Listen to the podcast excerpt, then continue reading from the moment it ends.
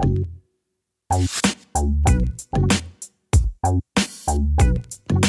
Bienvenidos a Están locos estos romanos, un podcast de Milcar FM. Este es el capítulo 50 y hoy es 25 de abril del año 2021 después de Jesucristo.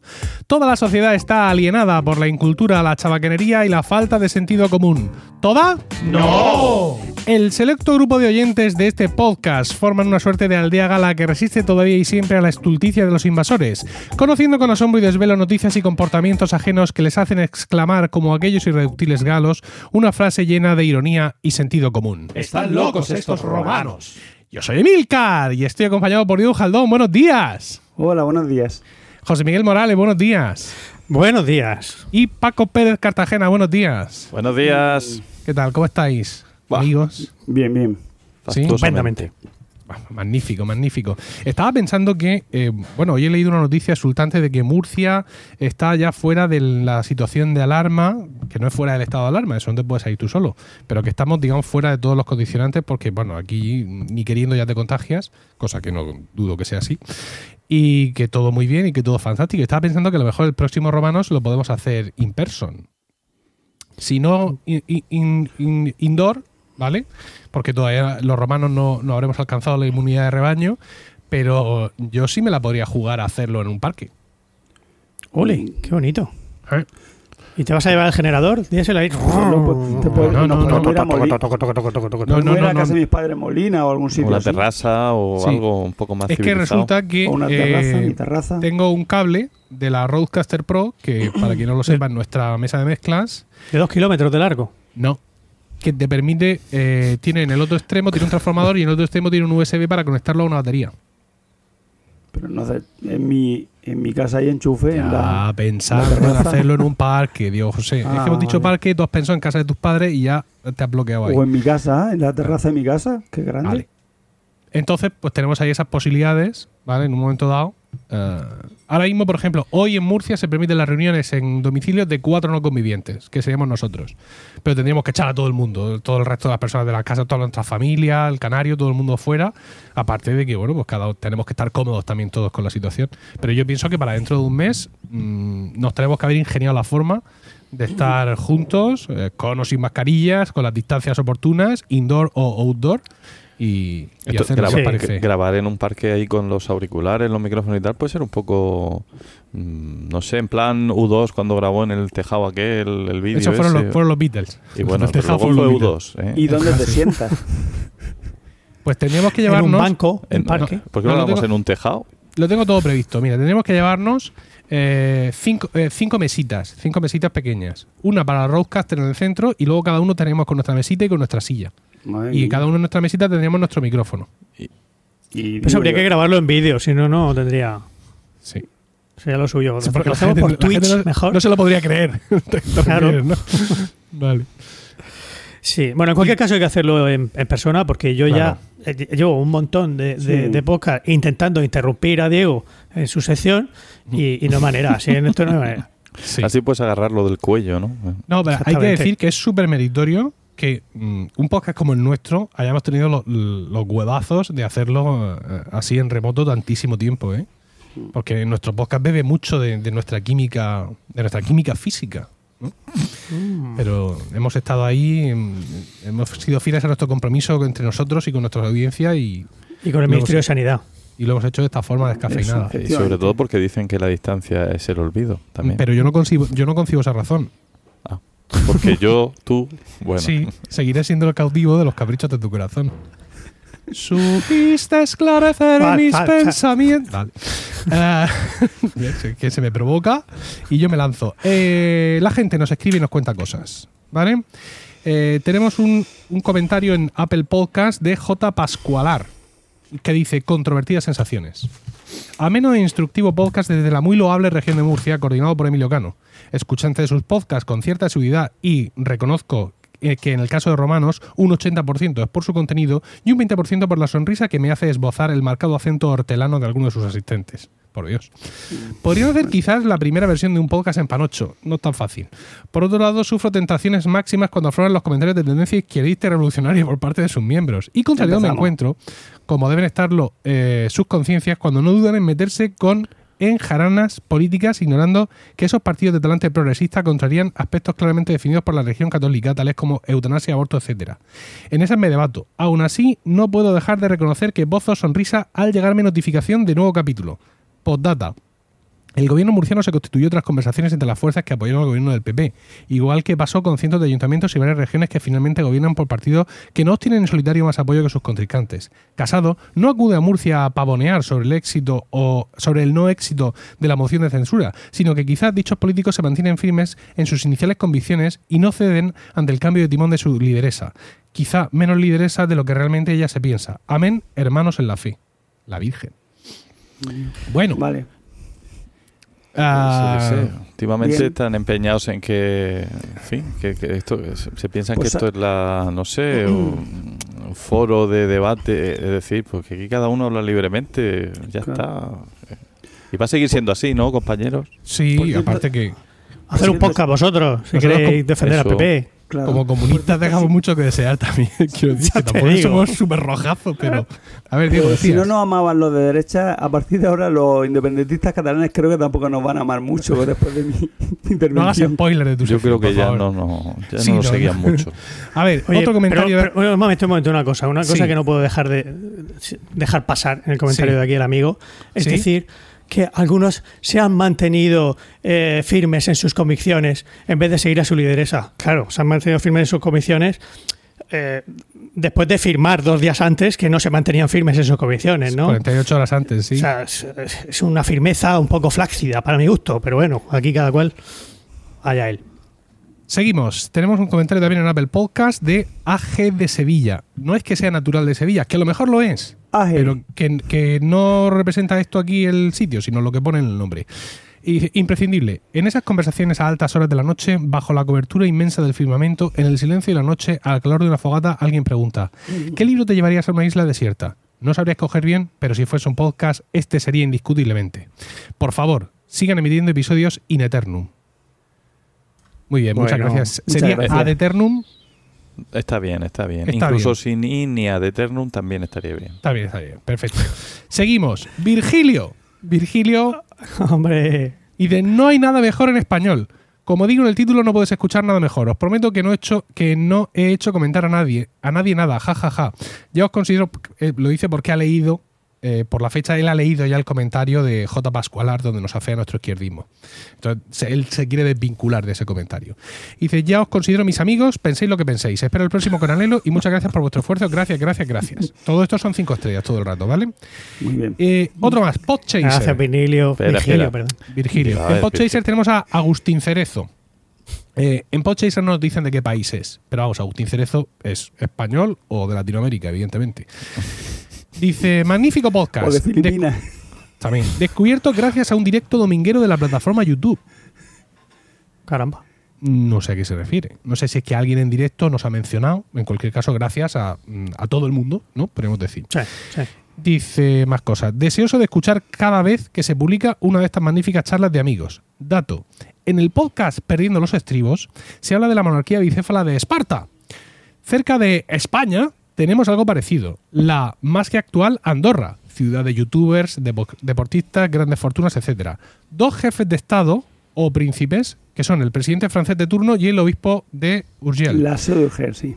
A dos de estos afamados podcasters habría que ponerles un cascabel o algo para poder diferenciarlos. Un saludo y a seguir así.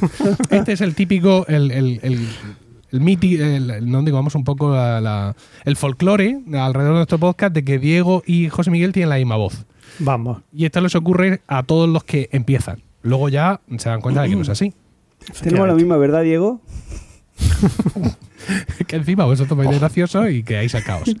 Y un último comentario también de Apple Podcast de Tony Perillo, que dice, respeto. Profundo respeto por estas personas inteligentes, cultas, sensatas, abiertas, graciosas y además cantan. Pues ya está. Muy ¿Qué bien. más se puede Respeto, decir? Muy bien, muchas respect, gracias. Sin duda. Magnífico. Pues nada, ya sabéis que en Apple Podcast y en Podchaser, escrito Podchaser, podéis escribirnos comentarios y que los leeremos aquí, eh, siempre y cuando no sean demasiado extensos, porque ha, ha habido un par de capítulos donde había, había más mensajes que guion tenía yo escrito y eso tampoco, tampoco, parece, tampoco parece procedente. Pues dicho lo cual, esta ventanica de aquí yo la cierro y ya nos quedamos listos para empezar. ¿No? ¿Ya? ¿Estamos listos para empezar? Sí. Venga, Sí. pues vamos a empezar si os parece, y si no os parece también, con Paco.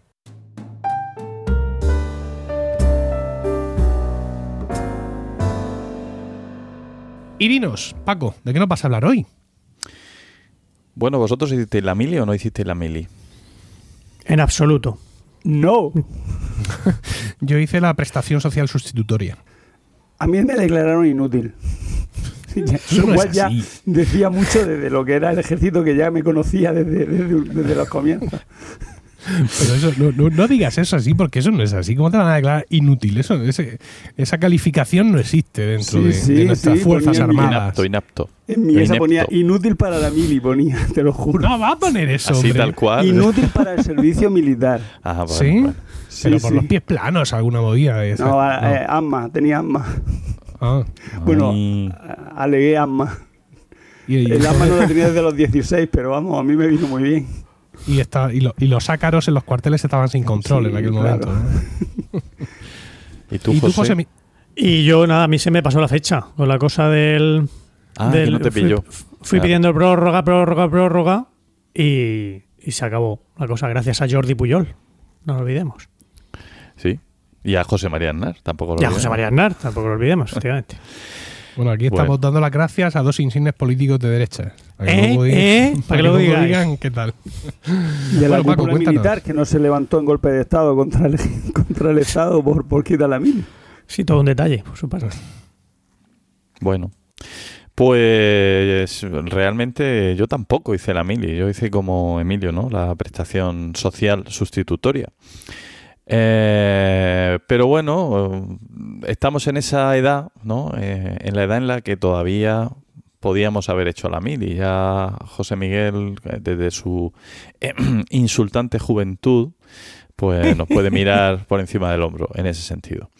Eh, pero al no haber hecho realmente la mili, supongo que no- nos perdemos el contar eh, las innumerables anécdotas que, que fueron coleccionando nuestros familiares mayores, siempre varones, por supuesto, eh, en esos meses o años incluso que, que para algunos fueron años perdidos, eh, un tiempo de su vida que desperdiciaron tontamente y que para otros muchos fueron bueno años diferentes años de salir de casa de, de- de conocer gente de, de descubrir eh, un poco el mundo también ¿eh? y luego por supuesto para el estamento militar años en los que te hacías un hombre ¿no? en los que te daban ellos una idea de lo que era el mundo y la, y la disciplina bueno poquito de historia para empezar, si, si me lo permitís, sobre el servicio militar. Eh, que bueno, que viene de la noche de los tiempos, ¿no? Pues en- al principio la gente luchaba, iba a la guerra, pues con lo que tenía en casa, ¿no? Eh, si tenían una, yo qué sé, una barra de hierro, eso que se llevaban, ¿no? Y, y, bueno, iba con su vida fundamentalmente, ¿no? A, a defender lo suyo. Eh, en, en las civilizaciones antiguas, mm, Grecia y Roma, mm, lo normal es que el, servicio militar eh, fuera obligatorio, es decir, que no tuviera que estar a disposición de, del ejército prácticamente toda su vida, ¿no? desde los 17 años hasta los 60 años, te podían llamar a filas. Eh, aunque había un periodo de instrucción, eh, donde te explicaban por dónde se cogía la espada y estas cosas, que podía durar tranquilamente dos años. Dejamos, dejamos a un lado a Esparta y Andorra, que no sabemos cómo será la cosa en Andorra. Habrá interesante, no lo he investigado, pero bueno, ahí, ahí se queda. Em, que en, Esparta era otra historia, ¿no? Era, era todo mucho más radical.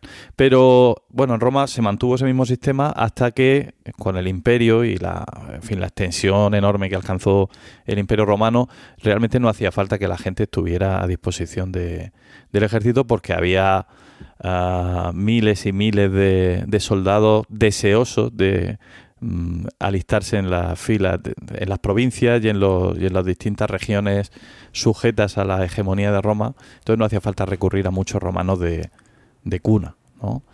Eh, Eh, ¿Puedo decir una cosa? venga. Fue Cayo Mario el que, bueno, el que instauró el que se le pagara un sueldo a los, a los legionarios o que luego se le se les dotara de tierras como compensación por, por ir a la guerra. El que lo inventó eso. Y Sila se puso hecho un, un, un diciendo eso, no, porque populismo, populismo. En fin. Ah, que. Cayo Mario era un homo, un homo novus, ¿no? O sea, un don nadie que llegó y, y fue cónsul un montón de veces seguidas y dictador y, y de todo. Eh, Seis veces. Seis veces, sí, señor, sí. Pero luego Sila, que era del, del otra, del ala oeste de la Casa Blanca, eh, se tomó la revancha. Pues bueno, otro tema interesante también.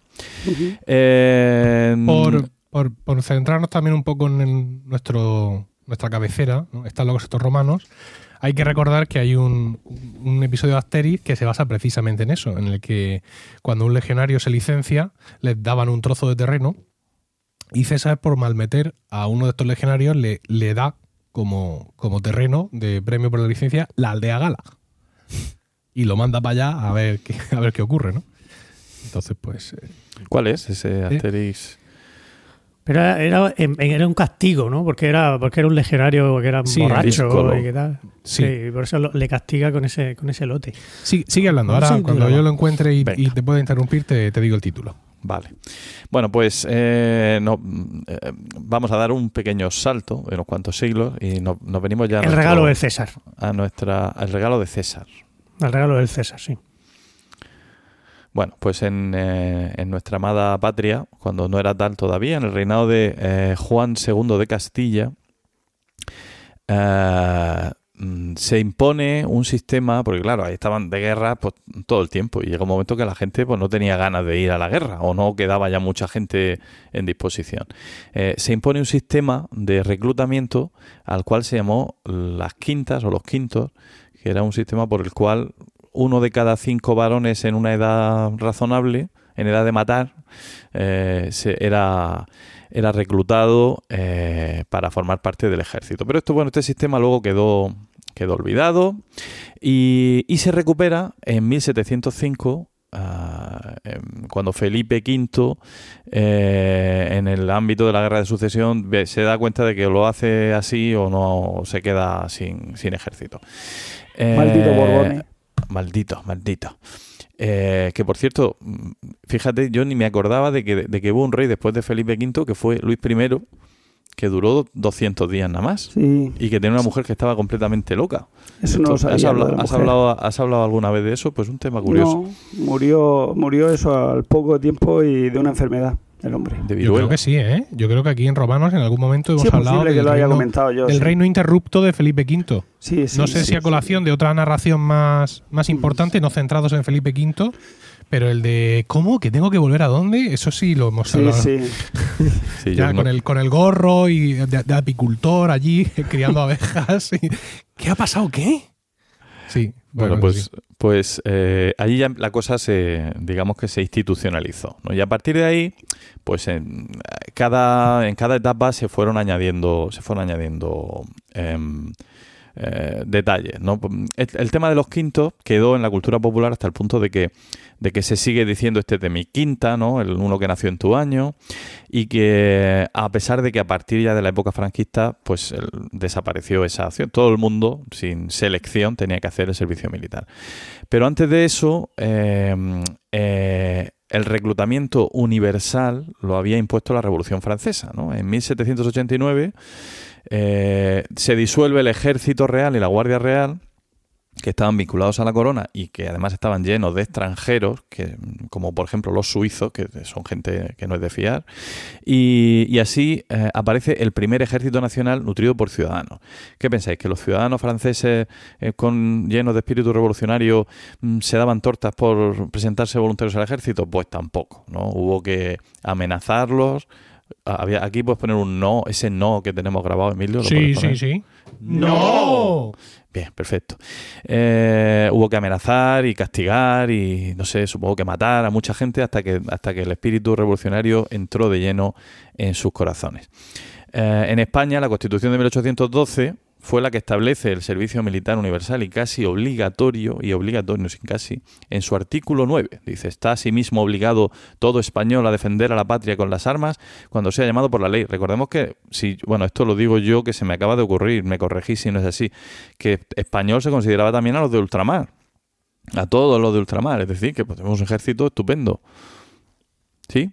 No lo sí, sé. sí, sí, sí. Es correcto. Sí.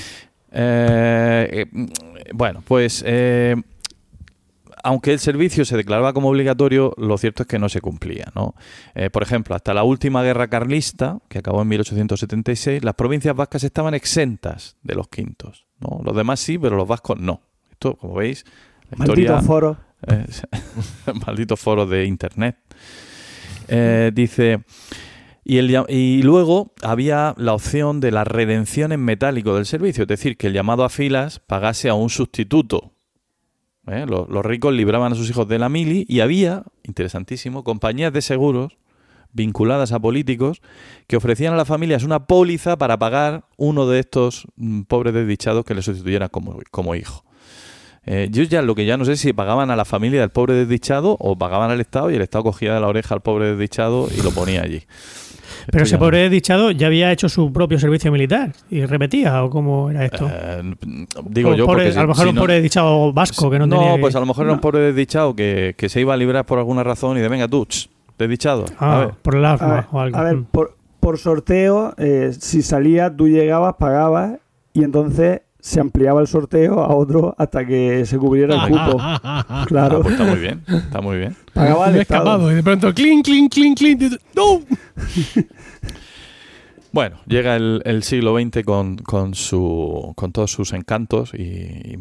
Y, y en 1912, en la época de Canalejas, eh, dicen esto, esto es un desmadre, esto no puede ser. Lo que hay que hacer es fijar la cuota, el soldado de cuota por ley. Es decir, que esto de pagar y tal tiene que ser algo regulado por ley. Entonces tú pagabas, pero pagabas para que tu hijo no hiciera la mili, pero, pero sabías que tenías un periodo mínimo de instrucción que tenías que cumplir en cualquier caso que todos los gastos iban a correr de tu cuenta, evidentemente, y que eso sí te permitían no dormir en el cuartel. O sea, reducían la duración, te daban máxima comodidad, pero algo había que hacer.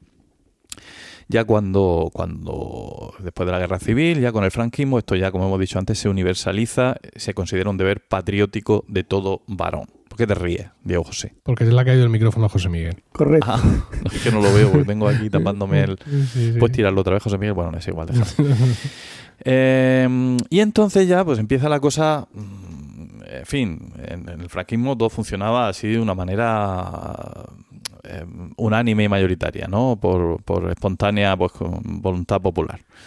Pero, pero hubo objetores de conciencia ya en el franquismo. De hecho, el primer objetor de conciencia del que se tiene ah, noticia es eh, incluso an- anterior a la dictadura, es de la época de la guerra civil. ¿no? Es un don Antonio Gargallo Mejía, un muchacho eh, de 18 años, de natural de Jaca, una ciudad que tuvo bastante mala suerte en la guerra civil, y al que eh, el ejército franquista pasó por las armas al negarse a, a formar parte del ejército. Eh, las razones de este muchacho, pues, ¿cuáles pensáis que serían? Pues pa- para el pacifismo, no sé, algo así como muy innovador, ¿no? Para, para la época que lo tuvieron que matar porque cortocircuitaron. Con lo que Mujer, un- hijo, era un- familia, a cargo. Un humilde aprendiz de panadero eh, Sí. que no tenía todavía familia y tenía 17 años, ¿vale? Mm. Pues sus razones fueron eh, que era testigo de Jehová, No. Hostia. como lo estás oyendo. Y, eh, y eso abre una mm, abre un- una parte muy interesante y es que durante la dictadura eh, prácticamente todas las objeciones de conciencia y toda, todo el rechazo a hacer el servicio militar, mm, porque claro, la gente se buscaba las mañas, ¿no? Y habría mucha gente que no lo haría porque había motivos de exención, eso siempre ha habido, los famosos pies planos, de, eh, ¿tenías pies planos? Qué bien, tengo pies planos, así me libro de la mili. Asma. O dime, el asma, eh, si no veías tres en un burro, eh, uno que yo no sé si era en el franquismo así, pero luego sí, que fue la eneuresis nocturna, ¿no? Sabemos que hay mucha gente que se que se mucha gente, que había gente que se libraba pretextando que se hacía pipí de noche en, en la cama y entonces tenían que ir a pasar la noche al, al cuartel y hacerse pipí y al día siguiente pues decían bien me he hecho pipí y si no esto pasaba era así entonces Qué se- como luego eso no sabíais no lo habéis oído nunca No, no, eso no. Eso no. En mi vida. Jolín, pues yo, yo sé de gente que lo hizo. No voy a decir nombres porque no me acuerdo, pero, pero sé, que, sé que había quien lo hacía. Y, em, Y claro, yo creo que en el ejército entendía que si alguien era tan absolutamente patético como para estar dispuesto a hacerse pipí, que no merecía estar en el ejército, lo mejor era que se quedara en su casa y ya. O sea, que este lo único que va a hacer es estorbar. Es que lo estaba pensando, o sea, ¿tú estás dispuesto, ¿está usted dispuesto a mearse sobre sí mismo con tal de a Billy? Y la verdad es que la respuesta objetiva sería sí, pero por otro lado, no luego, sale, luego sale en tu expediente, ¿no? Lo mismo que a Diego le pusieron inútil para la mili, eh, le pondrían, se hace pipí en la cama o algo así. ¿En qué expediente? ¿En qué expediente? En el expediente militar. Hombre, ah, por Dios. Y, ya, y, entonces qué? ¿Y entonces qué? Pues que todas las empresas que contrataban gente, eso lo, Pedían lo veían. militar. No, no, era ah. obligatorio, hombre. Vaya, y si no habías hecho la mili, no te contrataban. Sí. Esto era así. Y si te hacías pipí en la cama, pues te hacías pipí en la cama, pues, pues, te ponían de guardia nocturno. Pues, claro, efectivamente. Guardia nocturno de noche. Ay, ay, ay. Y, y, y, durante el franquismo, muy interesante esta historia. Hay, hay dos o tres enlaces que, que, me, han, me han gustado. Uno relacionado con este soldado, bueno, soldado no, este no soldado Gargallo que acabo de mencionar. Es un artículo de eh, del periódico de Aragón. Y luego hay otro que eh, también muy interesante en el español, que es sobre todos los objetores de conciencia del, franquismo, que eran, bueno, todos. En fin, digamos, los mil uh, objetores de conciencia que eran testigos de Jehová y a los que sistemáticamente el franquismo encerraba a todos en la misma cárcel, en la cárcel de Santa Catalina en Cádiz. Hay una cárcel que era un, en fin, un penal común, pero además había una sección de objetores de conciencia. Allí alguien tocaba la puerta de tu celda y ya sabías lo que te tocaba, ¿no? muy buenas, muy buenas, vengo a hablarle. no, era al revés. Nadie iba a llevarles cosas a la puerta de la celda a estos señores porque eh, se tiraban allí. ¿Podemos hablar contigo un momento? bueno. Ah, bueno, a ver, ah, por Yo solo he venido a traerte el rancho. por mucho que hagamos broma, me quito el sombrero por los, por los testigos de Jehová, que siempre estamos, fin, haciendo un poco de escarnio y, realmente pues hay que reconocerles porque en este, en este documento, en este, en este reportaje del español, se cuentan historias de, de, cómo los lógicamente, les querían quitar, como antes, ¿no? La mariconería a golpe. A estos les querían quitar eso también, maltratándolos, torturándolos. Los dejaban que los presos comunes les hicieran de todo. Y, ellos aguantaron ahí hasta el punto de que llegaron a hacerse mm, prácticamente los dueños de la prisión. Se convirtieron en la mayoría de los reclusos.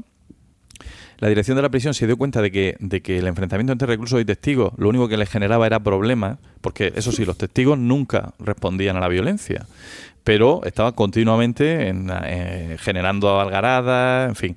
Con lo cual que al final los separaron y llegó un punto en el que prácticamente les dejaron hacer allí su vida. De hecho, organizaban bodas, tenían negocios de orfebrería, en fin, hacían cosas que luego, artículos que luego vendían al exterior, se ganaban la vida allí, vamos. O sea que al final, sin estar en libertad, evidentemente, y con, con mucha pena, pero podían hacer mm, una vida medio normal, ¿no? Y así aguantaron pues hasta, hasta 1977, fijaos, desde 1954 que empezó esto hasta 1977. Eh, con lo cual, mm, si me permitís el último chiste y pido disculpas de antemano, eh, decir Jehová mm, siguió siendo un problema durante, durante mucho tiempo. Bravo. Bueno. En el, en el franquismo tardío, estamos en el año 71, eh, hubo un intento de aprobación de una ley de la objeción de conciencia. Hasta qué punto estaban ya hartos de la cuestión. Pero no, las cortes no dijeron que, eso, que, que, iba a ser eso, ¿no? Que eso era lo primero y luego qué, ¿eh? En fin. Em, y ya, pues, aunque la, Constitución española aprobada en 1978 prevé la objeción de conciencia, no se aprobó por ley hasta 1984 eh, la primera ley que regulaba la objeción, aunque penalizaba a los objetores, ¿no? Eh, que, mientras los reclutas de reemplazo tenían que hacer 12 meses, me parece, nosotros teníamos que hacer 18. Bien. Tú no hiciste 18, ¿verdad, Emilio? No, yo hice 12. Yo, 12. Mm, mm, sí. Bueno, yo creo que menos, incluso. No lo sé. Mm, luego se redujo a 12, ¿vale? Pero ya en los últimos años, que fue cuando nos pilló, a mí me pilló en el año a ver si lo digo, en el año 99, es decir, dos años antes de que... El, de que ¿En el año 99 tú? Yo creo que no, ¿eh? Sí. No. Sí. Pero no va, a ser que no, quiero decir. No? a ver, nosotros fundamos Ars Música en el año 94. Ah, no, no, no, sí. Sí, claro. no fue en el 99, fue en el 97, fue en el 97. es que además le, le harían más o menos cuando yo. Luego te explicaré por qué me confundí. Que también ¿Por tiene qué? ¿Por, por qué? Porque tú a- a- esperaste quizás a terminar tus estudios Sí. y yo, dado lo que estaba estudiando, no, no la materia en sí, sino mi, mi- mi intensidad en el estudio, Sí. hubo un año mortal que decidí combinarlo todo. Entonces, fue cuando empecé a dirigir el coro del Florida Blanca. Eh, estaba haciendo la, la- la prestación social sustitutoria y también estaba eh, haciendo, pues no sé si era tercero, tercero y medio de la carrera o segundo y medio. Y ya ahí morí ese año, pero bueno, al final me lo, me lo Tú renaciste medio. cual ave fénix, Sí, sí. podemos decir. Podemos decirlo. Eh, y bueno, pues eh, en 2001, eh, en el famoso pas- pacto del Majestic, como antes recordaba José Miguel, entre José María Aznar y el, el molt il·lustríssim president de la Generalitat, Jordi Pujol, Molt honorable. Ai, perdó. Honorable. No, bueno, molt honorable. Ya, ya ahí se, se muñó, se dice muñ- muñó de muñir, ¿no? Bueno, que se muñó el, Muñeiro. el, la- el, el acu- el acuerdo definitivo para eliminar el servicio militar, con gran con gran alegría de, de unos y otros. Todo, todo el mundo estaba de acuerdo en que había que acabar con ello, ¿no? Em, eh, bueno, pues mm, ahí terminó la historia, ¿no? Eh, en fin, mm, y ahora pues voy a contaros yo cómo fue un poco eh, mi mili, ¿no? Eh, yo tuve una etapa de mi vida cuando estaba en la facultad en la que también un poco de, de acuerdo con mi, con mi primo Julio, al que todos conocéis, y todos no, pero bueno, tú, Emilio, Bueno, sí, no- nosotros sí. Nosotros Sí, Bueno, yo sí, también, habéis también. cantado con él, ¿no? Tu Bien. primo sí. Julio, ese Adonis, ¿no? Ese Adonis, sí señor. Pues mi primo Julio y, y yo teníamos hablado de hacer las milicias universitarias. ¿no? Yo tuve una época que a mí eso de hacer la mili me gustaba, porque como no me dejaban hacer Erasmus en la facultad, dije, pues por lo menos veo mundo, alístate, ¿no? Y Gran mundo decía. eh, sí, ¿no? Me parecía algo que podía estar chulo, ¿no? Y entonces esta modalidad estaba muy bien, la milicia universitaria, porque te permitía hacerla eh, con grado de con grado de oficial, ¿no? De alférez o, y además cobrando durante los segundos seis meses cobrando un, sueldo que para nosotros era una locura, 100.000 pesetas, o sea, 60, eh, ¿cuánto? 600 euros al mes, que para algunas personas hoy en día tampoco está nada mal, ¿no? Habría que añadir. Bueno, eh, pero eh, mi primo lo tomó la decisión en el momento oportuno, que era al final de tercero de carrera, yo no me acuerdo bien, y en ese momento pues a mí no me venía bien y lo dejé estar. Y ya para cuando me llegó el momento, entonces yo ya había cambiado un poco de opinión y ya era más partidario de la objeción de conciencia. Em, eh, debo decir, debo decir, y lo diré, que yo asistí a la jura de bandera. Eh, Esto iba, tenía que haberlo dicho después, pero bueno, ya que he empezado. eh, asistí a la jura de bandera de, un, de uno de los más ilustres miembros de tu red de podcast, eh, Emilio. De Antonio Rentero. Sí, señor. Asistí con. Allí en el cuartel de artillería de Murcia, que ahora ya no es cuartel de artillería, eh, asistí junto con Alejandro García Villalba Ballesta, ahora periodista de la 7, eh, región de. Murcia. Y, y, pues nada, pues, pues, a ver una jura, ¿no? Y ahí estaba don Antonio, ¿no? Que, que un saludo también, si nos está escuchando, nos escuchará en el futuro. Eh, pero um, ya digo que yo me decanté por la prestación social cuando ya llevaba un año trabajando, yo estaba trabajando, ¿no? Y entonces había, por un lado había una modalidad de, de hacer la prestación social que era a la que casi todo el mundo que trabajaba se acogía, que era la de, vale, el agua intensiva los fines de semana, ¿no? Entonces solamente de viernes por la tarde a domingo por la tarde echo las horas y la semana la tengo libre y entonces pues puedo seguir con mi vida y con mi trabajo más o menos normalmente. Pero yo pues no, no, me, no me interesaba esa opción. ¿Por qué? Porque eh, estaba entonces eh, con la tesis doctoral bastante avanzada y, y yo quería tiempo para mi tesis, ¿no? Entonces veía, el, veía la prestación social como un tiempo en el que iba a tener, eh, que iba a poder dedicarle a la tesis eh, con detenimiento y darle un avance. Así que me decanté por perder, no llegó a ser un año eh, de sueldo eh, y avanzar la tesis. Bien, entonces pues tuve dos destinos, ¿no? Primero trabajé durante cuatro o cinco meses en, en un colegio, que luego fue el colegio al que fueron mis hijos, el Colegio Luis Costa de Murcia. Y más tarde eh, en el Instituto uh, Juan Carlos I, que, en el que también llegué a trabajar, y allí pues me hacía cargo de la, de la biblioteca y, y demás. ¿no? En el colegio estaba en el comedor echando una mano y tal. Bien. Eh, a mí, eh, yo igual estoy equivocado, pero yo creo, a mí me correspondía hacer 13 meses de prestación social. Era lo que nos correspondía. Lo que pasa es que de los 13 meses, uno era de vacaciones, ¿no? Entonces, eh, cuando yo estaba llegando ya al final de mi periodo de, de mi periodo, no, estaba en el séptimo, octavo mes, cambió la ley, uno de los cambios que hizo Aznar antes de eliminarlo definitivamente, y pasó de, de 13 meses a 9 meses, ¿vale? Y esto me pilló a mí casi en el octavo mes. Entonces prácticamente me cogí el mes de vacaciones, que era el noveno, con lo cual yo hice ocho meses de prestación social. Entonces me, vino de perlas. No tan de perlas como a los que vinieron después, pero, pero me vino muy bien. Eh, y, decía, y lo de la fecha, que antes me confundía con el 99, es porque yo, la, principal anécdota que recuerdo de este. Bueno, yo guardo muchos recuerdos. A mí me. hacer la prestación eh, fue algo, no voy a decir enriquecedor, vamos a ser cursi, pero mm, realmente fue algo interesante, ¿no? Porque vi cómo funcionaba un colegio, aprendí mucho sobre el funcionamiento de la biblioteca de un instituto, no vi lo, cómo los alumnos de primaria cómo son y los problemas y, cómo los tratan los profesores, cómo se organizan, en fin, que fue muy útil, fue muy interesante. Pero la anécdota que, eh, yo guardo con más recuerdo fue el único día que yo falté, mm, digamos, voluntario, echándole jeta a mi deber en la prestación social que fue la noche, la fecha exacta no me acuerdo, pero fue el día posterior a la conquista de la séptima Copa de Europa del Real Madrid, que justo cayó entonces, ¿no? El gol de Mijatovic y la, alegría consiguiente y la celebración, incluido baño en la plaza de la Redonda y, y ya cuando yo me acosté ya no quedaba ningún madridista por la calle, es decir, que al día siguiente dije, pensé que no que no era cuestión de ir, ¿no? con indulgencia me disculparon allí los jefes. Por eso me he confundido con la fecha. Estaba pensando en la Copa de Europa del 99, es que claro, con un equipo como el Madrid es fácil confundirse. Sí, efectivamente. Eh, de momento, a ver si no nos las quitan. Y bueno, las quitan luego y hay que, ¿no? Los de la UEFA. Sí, ahora la UEFA nos la Pensaba que alguno ibas a hablar de eso, pero bueno. Eh, total, que así, que esa fue mi experiencia, ¿no? Una experiencia, yo diría, positiva, eh, interesante y, seguramente mucho mejor que si hubiera hecho la mili o no, quién sabe.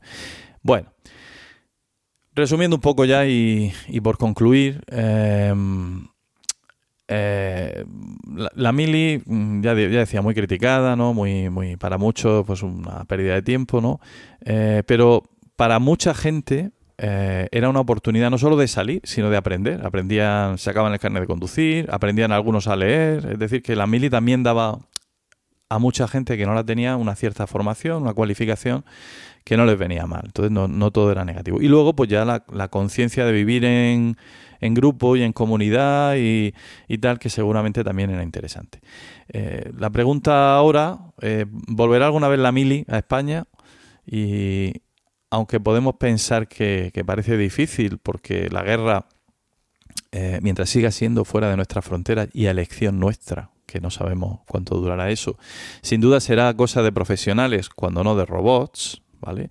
Pero que los robots espero que se maten entre ellos, no que vayan a matar personas, o, no sé. sería lo lógico, ¿no? Si no... Em, sin embargo, todavía pues se, alzan voces eh, que dicen que las nuevas generaciones cada vez son más incapaces de actuar con disciplina y que una modernización de la mili podría servir de ayuda, ¿no? Eh, de hecho, eh, en Francia, mm, en 2018, Macron confirmó el restablecimiento del servicio militar. Una, eso sí, un concepto un poco distinto, una mili civil orientada a que los jóvenes aprendan los valores republicanos eh, y el gusto por el compromiso, eh, mediante una experiencia de unas pocas semanas. también Suecia ha restablecido el servicio militar obligatorio. Y, eh, pero ahí con un proceso de, adiestramiento. Bueno, pues, eh, en fin, y, con esto ya mm, termino. Es decir, eh, quizá la mili como, la, como nosotros la vimos o la vivimos no tiene mucho sentido hoy en día, pero quizá algo parecido a la prestación social que algunos hicimos sí sería interesante. No sé qué pensáis. Yo a lo de los valores republicanos me apunto. eso, estaba pensando yo, digo, nosotros cómo puedo justificar eso, ¿no? Es decir, eh, para que los jóvenes aprendan los valores de la monarquía parlamentaria. Eh, eso ya tienen los ejemplos de, el emérito y demás. Los valores de la monarquía ya los tienen. presentes. No, Yo no sé, no, no- que- no imagino, quiero decir, el, el Estado tiene que tener una forma muy concreta y una disposición muy concreta para, eh, para encontrar sitios y para ubicar a, a mucha de esa gente, ¿no? Es decir, todos hemos escuchado historias en las que los objetores, mencionados así, llamados así de forma genérica, pues estaban por ahí pegando barrigazos. Había otros que curraban y mucho, pero había sitios donde, pues, bueno, pues, admitían objetores porque había que admitirlo y los tenían por allí, leyendo el marca, hasta que había que ir a algún sitio por algo y manda al objetor. Entonces, pues eh, hay prestaciones que sí sirvieron y muchos organismos que se beneficiaron de ella y asociaciones sin ánimo de lucro y todo eso, pero hay otros sitios en los que prácticamente eran pues bultos sospechosos. Es decir, en vez de estar, entre comillas, perdiendo el tiempo en la mili, pues estoy perdiendo el tiempo aquí al, al lado de casa. Eh, por contar mi propia experiencia, eh, había varios sitios donde poder hacer la mili y yo lo pedí en el ISORM, en el Instituto de la Seguridad Social aquí en Murcia, en, las oficinas que estaban al lado de casa, literalmente, a 50 metros de mi casa y donde además trabajaba mi padre.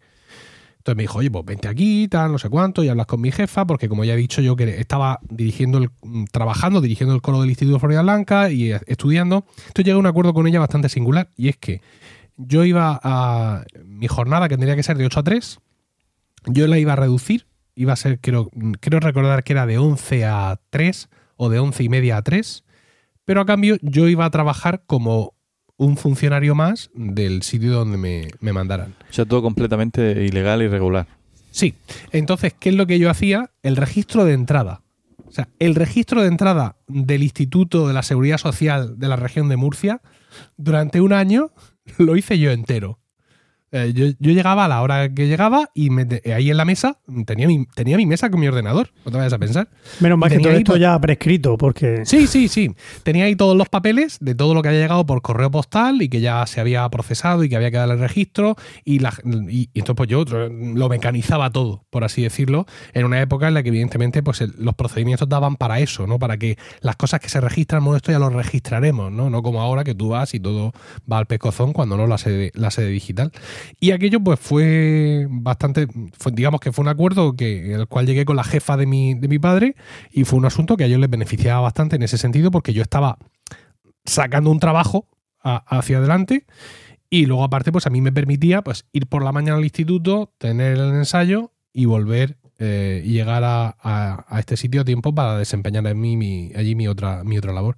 Y fue muy interesante, realmente aprendí bastante de, cuestiones de, oficina y de tal, me, reí un montón, conocí gente y tra- trabajé y ya está. A mí me pasó algo muy parecido. Eh, yo llegué mm, eh, con la idea, bueno, yo había oído historias de gente del típico que, le- tocaba la Confederación Hidrográfica del Segura y entonces el trabajo que le mandaban era, mm, era supervisar un tramo del río. Y entonces les decían, no, tú llegas a las 9 de la mañana, que es tu hora de entrar, empieza a darte vueltas por el río y si pasa algo nos avisa. Entonces, claro, la gente hacía eso una semana y luego dejaba de ir y no se enteraba nadie. Claro, uno tenía esa idea eh, de, de que "Buah, esto va a ser una cosa de, de poco trabajar.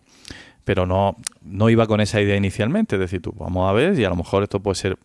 En el, en el colegio, en el primer colegio en el que estuve, yo empecé llegando a, un acuerdo parecido, en el sentido de que yo hacía el horario de mañana del, colegio, de 9 a 12 y media, me parece también, eh, y estaba ayudando en tareas mm, casi de profesor ayudante. Es decir, no daba clase, evidentemente, pero participaba. Si había un niño que tenía algún problema, lo sacaba y le daba alguna clase de refuerzo, ayudaba en, muchas cosas que en principio no eran de mi competencia.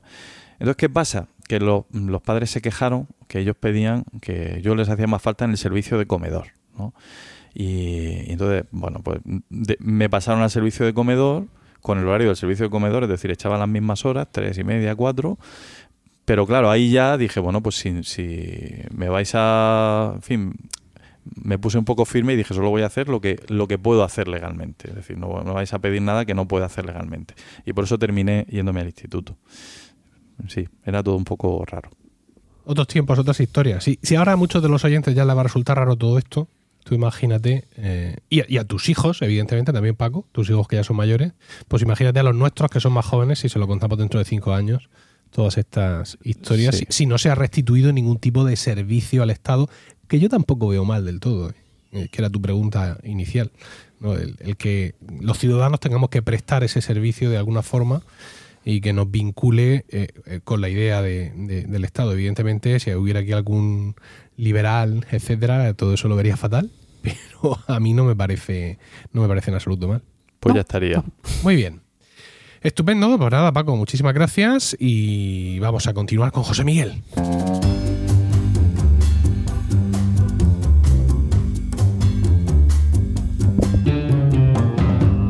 Y dinos, José Miguel, ¿de qué nos vas a hablar hoy? Pues hoy os voy a hablar de sesgos cognitivos. Hombre, hombre, eso. em, gran tema, muchas veces lo hemos hablado nosotros aquí Sí, ¿no? entre los romanos. Oye, a ver, el tema de los secos cognitivos, hoy todavía no, no lo tengo maduro, pero veo que ya te has lanzado y Sí, ya- está ansioso. bien, ya está desarrolla, desarrolla, desarrolla, por favor, porque Vamos al lío, vamos al lío. estoy deseando ya escucharte. Bueno, después del éxito de, de mi intervención sobre las falacias, pues creo que es una, es un- una pequeña continuación en ese, en ese mismo tema, o bueno, no, no en el mismo, pero, pero algo que está muy relacionado. Pero quizá, no, no, Emilio no, porque Emilio ya lo tiene clarísimo, hemos hablado tantas veces de esto, pero quizá alguno de nuestros oyentes no sabe exactamente lo que es un sesgo cognitivo. ¿no? Bueno, pues eh, un sesgo cognitivo se define como un efecto psicológico que produce una desviación en el procesamiento mental que lleva a una distorsión, juicio inexacto, interpretación lógica, etcétera, a una irracionalidad eh, basada en la información disponible, aunque esos, esa, esa relación, o sea, los datos no sean lógicos ni tengan una relación entre sí. Es decir, que llegas a una conclusión completamente inexacta o, completamente falsa, que no, que no tiene una lógica eh, a partir de, de unos ciertos datos. Existen muchísimos, muchísimos tipos de sesgos cognitivos que han sido eh, identificados, han sido estudiados por la psicología durante el siglo XX y el, ahora y el principio del XXI. Hay muchísimos identificados, pero bueno, yo voy a hablar en profundidad, ¿vale? Cierta profundidad sobre, bueno, unos cuantos de ellos, seis o siete. Los más, lo que, digamos, los más, los más comunes. Luego, si acaso, si sobra tiempo, pues podemos repasar alguno más.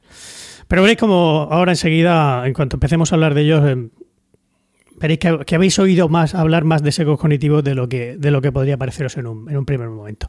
Eso me recuerda un poco a, a, la sección que hizo Nuria, que la mencionábamos el, en el capítulo pasado, en su aparición, cuando sabe, conoces más fintech de las que crees o algo así. Eh, efectivamente, sí, sí, pues seguro que conocéis más sesgos cognitivos de los que, de los que pensáis. Es un sesgo, sí, sí. Eso es un sesgo cognitivo vuestro. En también. sí, oh, qué maravilla, por favor, como, como, oh, sigue, sigue, por favor. bueno, a ver, un ejemplo muy sencillo de, de sesgo cognitivo es el, no sé si os lo han hecho alguna vez, ¿no? lo os enseñan dos dibujitos, uno así, pues una espiral o parecido con unas formas muy redondeaditas y otro pues con formas quebradizas, más cuadrados o con picos, etcétera. Y os dicen, una de estas dos cosas se llama moluma y la otra se llama kateki. ¿Cuál es cuál? Respondedme. Activad pues micros. Evidentemente, Moluma es la redondeadita y Kateki es la, la, la obtusa. La, la, otra, ¿no? Sí. Efectivamente. ¿Y por qué? Realmente. Por los, fonem por los fonemas. Claro, los fonemas, los fonemas, claro. Los, la, la, K tiene, tiene forma de, de, de, de, de ángulo, pico. Claro. De ángulo. De ángulo. Sí. Pues, depende de cómo la escribas, ¿no? Porque en la, en la, ortografía escolar la K tiene es también redondeadita por arriba y el y tiene no, no tiene por qué, ¿no? Eh, y, y, el Moluma, sonido, y, la, el, y, el, sonido, y el sonido. No la solo, M, no solo la, la M tiene picos. El sonido, claro, sí, porque nosotros quizás relacionamos en la forma en que ponemos los labios, pero es un seco cognitivo. O sea, no hay una, no hay una racionalidad directa entre una y otra. Es una, digamos, una especie de prejuicio que tenemos y, y hay un consenso que, lo, pues sí, lo llamamos así, pero no hay algo objetivo que, que nos haga eh, llamar a una forma, a una de esas formas de, con uno de esos nombres y a la otra de la otra, ¿no? Bueno, pero vamos a entrar un poco más en la, en la, en taxonomía de los, de, los ecos cognitivos. Y entre los que, bueno, eh, he traído hoy aquí, pues voy a empezar por el que se llama el sesgo retrospectivo o a posteriori. ¿Qué consiste este sesgo? Ese es el cuando se le ven los huevos se sabe que es macho, podríamos decirlo así. Eh, no, aportar no, un, no, algo intelectual no. yo aquí ahora. no. ¡No! Vale. Pero gracias por participar. Eh, no, esta es, la inclinación a ver eventos pasados como predecibles. Es decir, es, decir, que claro, el, el aquello de, ah, no, sí, yo ya lo sabía. Que esto, que esto iba, iba a pasar así, ¿no? El- digamos que es el, un ejemplo. Nosotros ahora sabemos que Julio César fue asesinado por, eh, por, por destruir la República y convertirse en dictador, ¿no? Y entonces eh, intentamos juzgar a Julio César por decir, ¿a quién se le ocurre destruir la República e intentar convertirse en dictador sabiendo que le iban a asesinar, ¿no? Eh, pero es que él, no lo sabía, ¿no? En aquel momento no sabía que iba a ser asesinado, que era asesinado por aquello, ¿no? Es lo que también se llama, es lo que este, este seco lleva a lo que se llama también la falacia del historiador, ¿no? Que damos por supuesto que quienes, quienes tomaron una determinada decisión en el pasado sabían lo que iba a pasar a posteriori, ¿no? Eh, los, los psicólogos incluso han intentado ver la forma en que se puede combatir este, este seco. Pero la única forma que han encontrado es decirle a los individuos, bueno, vamos a ver, eh, vamos a plantearnos, o planteate todas las distintas hipótesis que podrían que podría haber para, para que pasara, para que hubiera pasado este hecho o no hubiera pasado. Y obligan al sujeto a hacer eso, ¿no? A hacer todas las hipótesis y, y entonces decir, bueno, entonces ¿cómo me puedes decir que tú sabías seguro que esta era la que iba a ser la buena si todas estas otras no han pasado y, y te parecen racionales también todas estas otras, ¿no? Está muy bien, está muy bien porque es combatir los secos cognitivos con terapia cognitiva, ¿no? Son muy hábiles. ¿Has visto? O sea, es que se saben todas los psicólogos. Pero bueno, eh, en general no, no, no funciona, ¿no? Eh, es muy difícil, es muy difícil combatir los secos cognitivos y que, bueno, en general todo, En general la terapia, la terapia cognitiva no funciona, pero bueno. en general, ¿no? pues sí, eso me temo. Vale, bueno, pues eso sería, sería el primero de estos, de estos sesgos. Otro sesgo también muy común, el sesgo de correspondencia. ¿Vale? También denominado error de atribución. Que. mm, a ver, ¿en qué consiste esto? Bueno, intentamos darle mucha más importancia al, al- a las explicaciones que se basan en el tipo de personas que, que son las, lo- los protagonistas del, del hecho, ¿no? Que al, al resto de factores sociales o ambientales que rodean a esa persona. O sea, intentamos el, eso, eh, basarnos en, no, como esta persona es de tal tipo, pues por eso ha hecho esta cosa o la otra, ¿no? Y no, y no oye, no, a lo mejor lo ha hecho por, pues porque eh, vivió en un entorno, tenía una familia desestructurada, etcétera, etcétera, ¿no? Un ejemplo típico de, esto que, ta- que también trabaja, se ha trabajado mucho en, la, en los psicólogos es el, cuento de Paul Watzlawick, se llama, en el que nos cuenta, hay un, señor que necesita pedirle un martillo a su vecino. Entonces, antes de ir a pedírselo, pues se pone él a pensar, a hacer di- distintas hipótesis sobre mm, qué, mm, bajo qué condiciones su vecino estaría dispuesto a prestarle el martillo. Y todas las hipótesis que se le ocurren, basándose en el tipo de persona que es su vecino, pues eh, acaban en que, en que acaban en, una pelea. Todas las, todas las posibilidades que se le ocurren. Y entonces, al final, este señor acaba yendo a casa de su vecino a decirle que no necesita su martillo para nada y que se lo puede meter por donde le quepa. Todo basándose en ese, en, en ese sesgo cognitivo. Y claro, el pobre vecino, imaginaos pues, la, la cara que pondría, ¿no? Toma el martillo y utilízalo, pero, pero no. Este señor, pues, como tenía un- ese seco de correspondencia tan, tan grande, pues se quedó sin martillo, finalmente. Ese me pasa, ese me pasa a mí mucho. Sí, Esto estaría muy relacionado con, con la falacia ad hominem, entiendo. ¿No? Sí, por ejemplo, efectivamente. Puede ser, sí. Cuéntanos, Paco. Ah, no, no. ¿Qué- ni ¿Cuándo te pasa? Por favor. No, pues como soy. No pides martillos tú. No, no, normalmente soy más de soy más de sierra De eléctrica. hoces. Ah, de hoz. Hala. Vale, vale, vale. Bueno. En fin, bueno, pues el siguiente sesgo que he traído yo hoy aquí es el sesgo de confirmación, ¿vale? Eh, que consiste en eh, la, la tendencia que tenemos a, a investigar o interpretar la información que tenemos intentando que confirme los prejuicios que ya tenemos, las preconcepciones que ya tenemos. ¿Vale? O sea, y, Eso, y es lo, le eso es damos- lo que se llama lo que se llama campaña electoral. Sí, básicamente, básicamente, ¿no? Sí, o, o- o, bueno, eh, es muy típico lo de oyes algo que ha pasado, por ejemplo, que a Pablo Iglesias le han mandado cuatro balas en un sobre Sí. y eh, pues tú, ¿a ¿dónde te vas a, a informarte sobre ese tema? Pues dependiendo de tu sesgo de confirmación, pues te vas a ir al español o te vas a ir al diario.es, ¿no? Y, ahí pues ya probablemente te darán te darán confirmación de lo que tú de tu prejuicio y ya te quedarás mucho más tranquilo. Eh, claro, esto, este seco es peligroso, digamos, porque pues, pues, tiene tiene consecuencias, ¿no? Pues suele llevar a una, a una polarización de las actitudes. ¿no? O sea, a lo mejor tú en un primer momento, mm, incluso tu propio prejuicio eh, de, mm, está, digamos, puede estar sesgado hacia un lado o hacia otro, pero cuando vas a buscar este sesgo de confirmación, pues probablemente se te polaricen las. Si tú estabas eh, eh, sospechabas que a lo mejor podía ser que fuera una simulación por parte de Pablo Iglesias, pues ala, te vas a leerlo en OK Diario y probablemente te lo van a confirmar. Si por el otro lado, al contrario, tú lo que sospechas es que eso es verdad y que son unos hijos de puta fascistas que están poniendo en amenazando la vida de una persona, pues si te vas a, a, a un medio donde sabes que te lo van a confirmar, pues probablemente, pues efectivamente, pues vas a polarizar un poco más esa, esa actitud.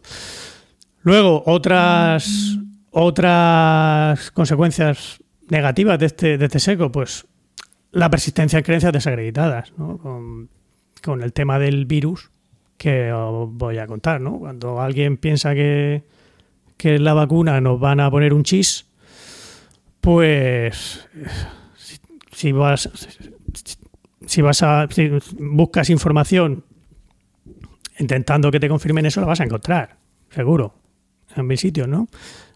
El tema de las elecciones amañadas en Estados Unidos, ¿no? Sería otro ejemplo. El, Por ejemplo. toda esa gente de QAnon, etcétera, que siguen creyendo la- las mentiras de Donald Trump y eh, cómo se van retroalimentando continuamente sobre, sobre ese tema.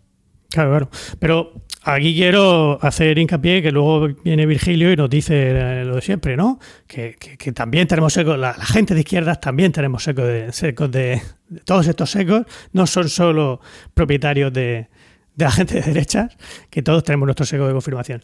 Una cosa que Lo que pasa es que seguramente vemos el sesgo en el ojo ajeno y no la viga en el nuestro. Es Como otro- parte, de, como parte del sesgo. Como parte del seco, por supuesto. Exactamente.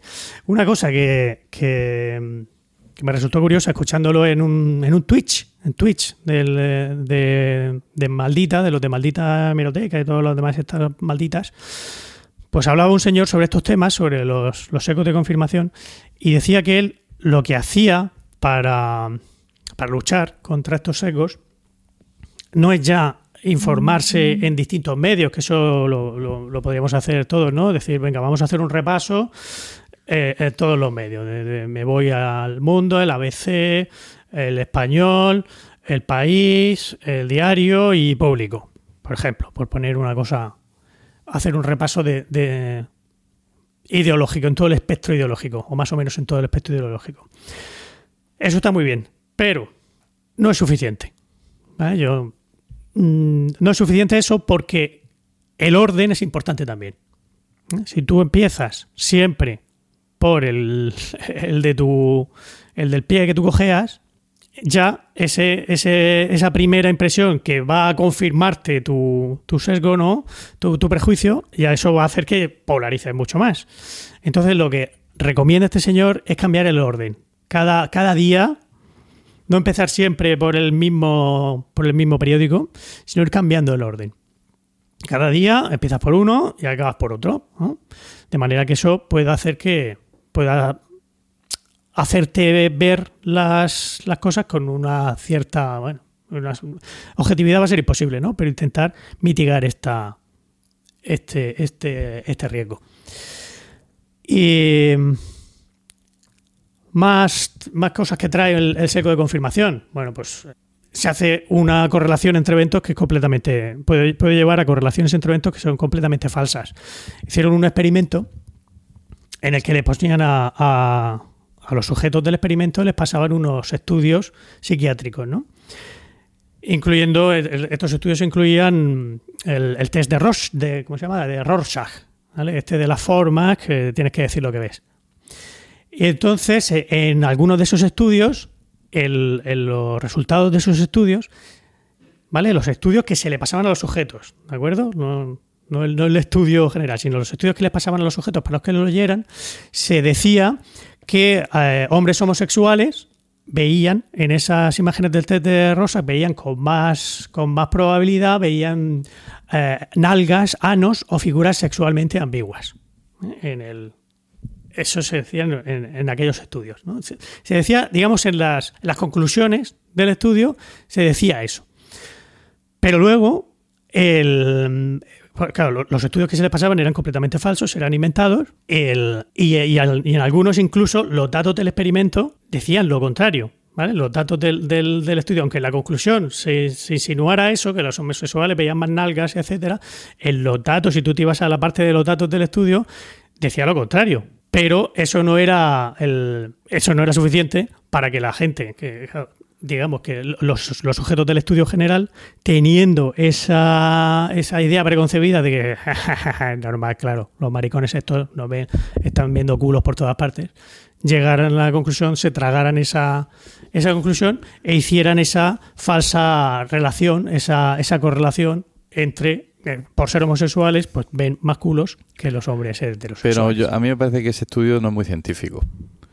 Porque hay que tener en cuenta que la gente nunca se lee los artículos enteros, siempre se va a las conclusiones directamente. Entonces, Sí. eh, culpar a la gente por no mirar los datos, pues es un seco de no sé qué. Ah, Es algo, es algo. es otro es seco, un ¿no? Es un seco de, seco de, de desconexión de- con la realidad. Puede ser, puede ser.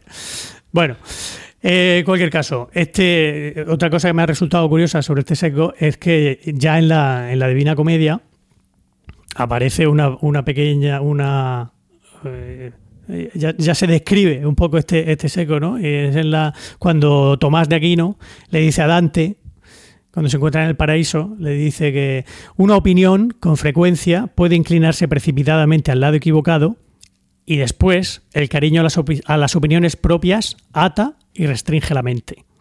Ya, ya, ya Dante tenía claro en qué, en qué consistía este, este sesgo. ¿no? Bueno, otro sesgo más, que este los docentes aquí presentes lo tendréis muy, muy claro, es el sesgo de autoservicio.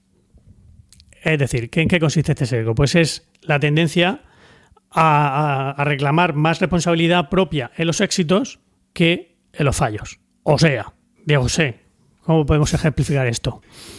Es que el maestro me tiene manía. Sí, o el, o el he aprobado frente al me ha Me suspendido. efectivamente. ¿no? Eso creo que, que resume perfectamente el, Pero también el estos alumnos no estudian, o sea, suspenden porque no estudian nada o mira qué notas más buenas sacan, qué buen profesor soy. Muy bien, muy bien traído. Muy bien, muy bien ahí, muy bien. Ay, Se ve que ay, soy ay. más izquierdista que tú. Se ve, se ve, claramente. Sin duda. bueno, al final es un. Digamos que este seco es. eh, forma parte de los de, de las herramientas mentales ¿no? para proteger la autoestima. Intentar decir, no, oye, yo aquí he aprobado porque me lo he currado yo y el cabrón este me suspende porque porque porque es como es. Que tío José no, no, me aguanta. Otro más. El, el sesgo del falso consenso. Pues esto, bueno, como su propio nombre indica, yo creo que tampoco necesita mucha explicación más, ¿no? Pero es la tendencia esa que tenemos a creer que nuestra opinión es la, es la más generalizada. Dentro de un grupo, quizá dentro de, de nuestro grupo, eh, nos la confirman nuestros amigos y luego cuando, cuando nos salimos de ese grupo, pues seguimos pensando que va a ser la esa que van a tener la, van a tener la misma opinión y de repente pues nos encontramos con alguien que pues que no nos encontramos con con alguien que no piensa como nosotros ¿no? como nos ha podido pasar con el con este señor que defendía a, a los tránsfugas del, de Ciudadanos. Un ejemplo muy, muy curioso también, aparte de este, es que el, he visto un- una tabla en la que ante la pregunta de cuánta gente a tu edad suele beber alcohol, ¿vale? se lo preguntaban a consumidores de alcohol, a consumidores habituales de alcohol y a, no consumidores. Pues el- en, la, en la tabla se ve como entre los no consumidores opinan, los no consumidores opinan que un 24% de la población más o menos, o, consum- o, o sea, hay muy pocos, pocos o muy pocos, que no suelen beber alcohol, ¿vale? Un 24% que no, que no suelen beber alcohol, ¿vale? Mientras que entre los consumidores piensan que apenas un 3% de la población son de los que no, que no consumen, que consumen poco o muy poco alcohol. Y sin embargo, si nos vamos al otro extremo, entre los no consumidores de alcohol piensan que, que casi todos los demás consumen alcohol, un 19%. Y entre los consumidores, más de un 50%, un 51,2% cree que casi todo el mundo consume alcohol. Ese, falso consenso creo que queda ahí bastante claro. Bueno, y por último, entre los que yo había traído aquí, tenemos el, sesgo de memoria. ¿Vale? Que es un sesgo, esto quizás sea más, no voy a decir involuntario, ¿no? Pero que, que quizá tenga más relación con la, con, la fisiología del- de, cómo funciona el, cerebro que realmente con, con temas de, de nuestro contexto de educación o, o demás, ¿no? Porque este, este sesgo mejora o deteriora la, la- la rememoración de un recuerdo, es decir, o bien la probabilidad de que, de que nos acordemos de una cosa o la cantidad de tiempo que necesitamos para que ese recuerdo se olvide. Ejemplos de este, de este tipo de sesgo o, digamos em, clasificaciones de este tipo de sesgo. Por ejemplo, la elección comprensiva. Cuando las personas somos más propensas a recordar los, eh, los efectos positivos de una decisión que hemos tomado nosotros. Si tomamos una decisión nosotros mismos y, y esos efectos son positivos, pues tendemos, eh, tendemos a recordarla durante más tiempo. Si tomamos una decisión y los efectos son negativos, eso se nos suele olvidar antes. O el, efecto del humor. ¿eh? Que Tendemos a recordar más tiempo cosas que nos hacen gracia. Cosas que nos hacen gracia, tendemos a recordarlas durante más tiempo. El- la, la información que generamos nosotros mismos, pues también tendemos a recordarla durante más tiempo que la información que nos, que nos aportan otros. Aunque a mí eso a veces me pasa, Emilio, con, con, con, eh, anécdotas que has contado tú, las recuerdo mucho mejor que anécdotas que he protagonizado yo. O sea, ¿eh? Sí, pero yo las cuento muchas veces. sí. Es el, el sesgo de la persistencia. O sea, Sí, yo sí, hay cosas que os he contado tantas veces que incluso mm, siendo falsas, y sabiéndolo vosotros, que eran Sí. una. un- hay momentos en los que ya pensáis que ocurrieron de verdad. Sí, sí, sí. El seco Sí, de. Goebbels. O sea, que- Se le- eh, yo, por ejemplo, creé una historia basada en un, en, en un falso rumor sobre Manuel, nuestro amigo Manuel, y ya ha habido un momento en el que él ha llegado a pensar que eso le había pasado de verdad. que la verdad, ¿no? Incluso lo prefería, ¿no? Que, que le hubiera pasado aquello que yo, a- aquella proeza suya sexual que yo narraba. prefería que realmente le hubiera pasado y, y es más feliz así. No, no, y está, está bien, está bien. en Sí, ¿verdad? caso. Sí, Sí. no dejes que la verdad te estropee una buena historia. Siempre Efectivamente. dicho.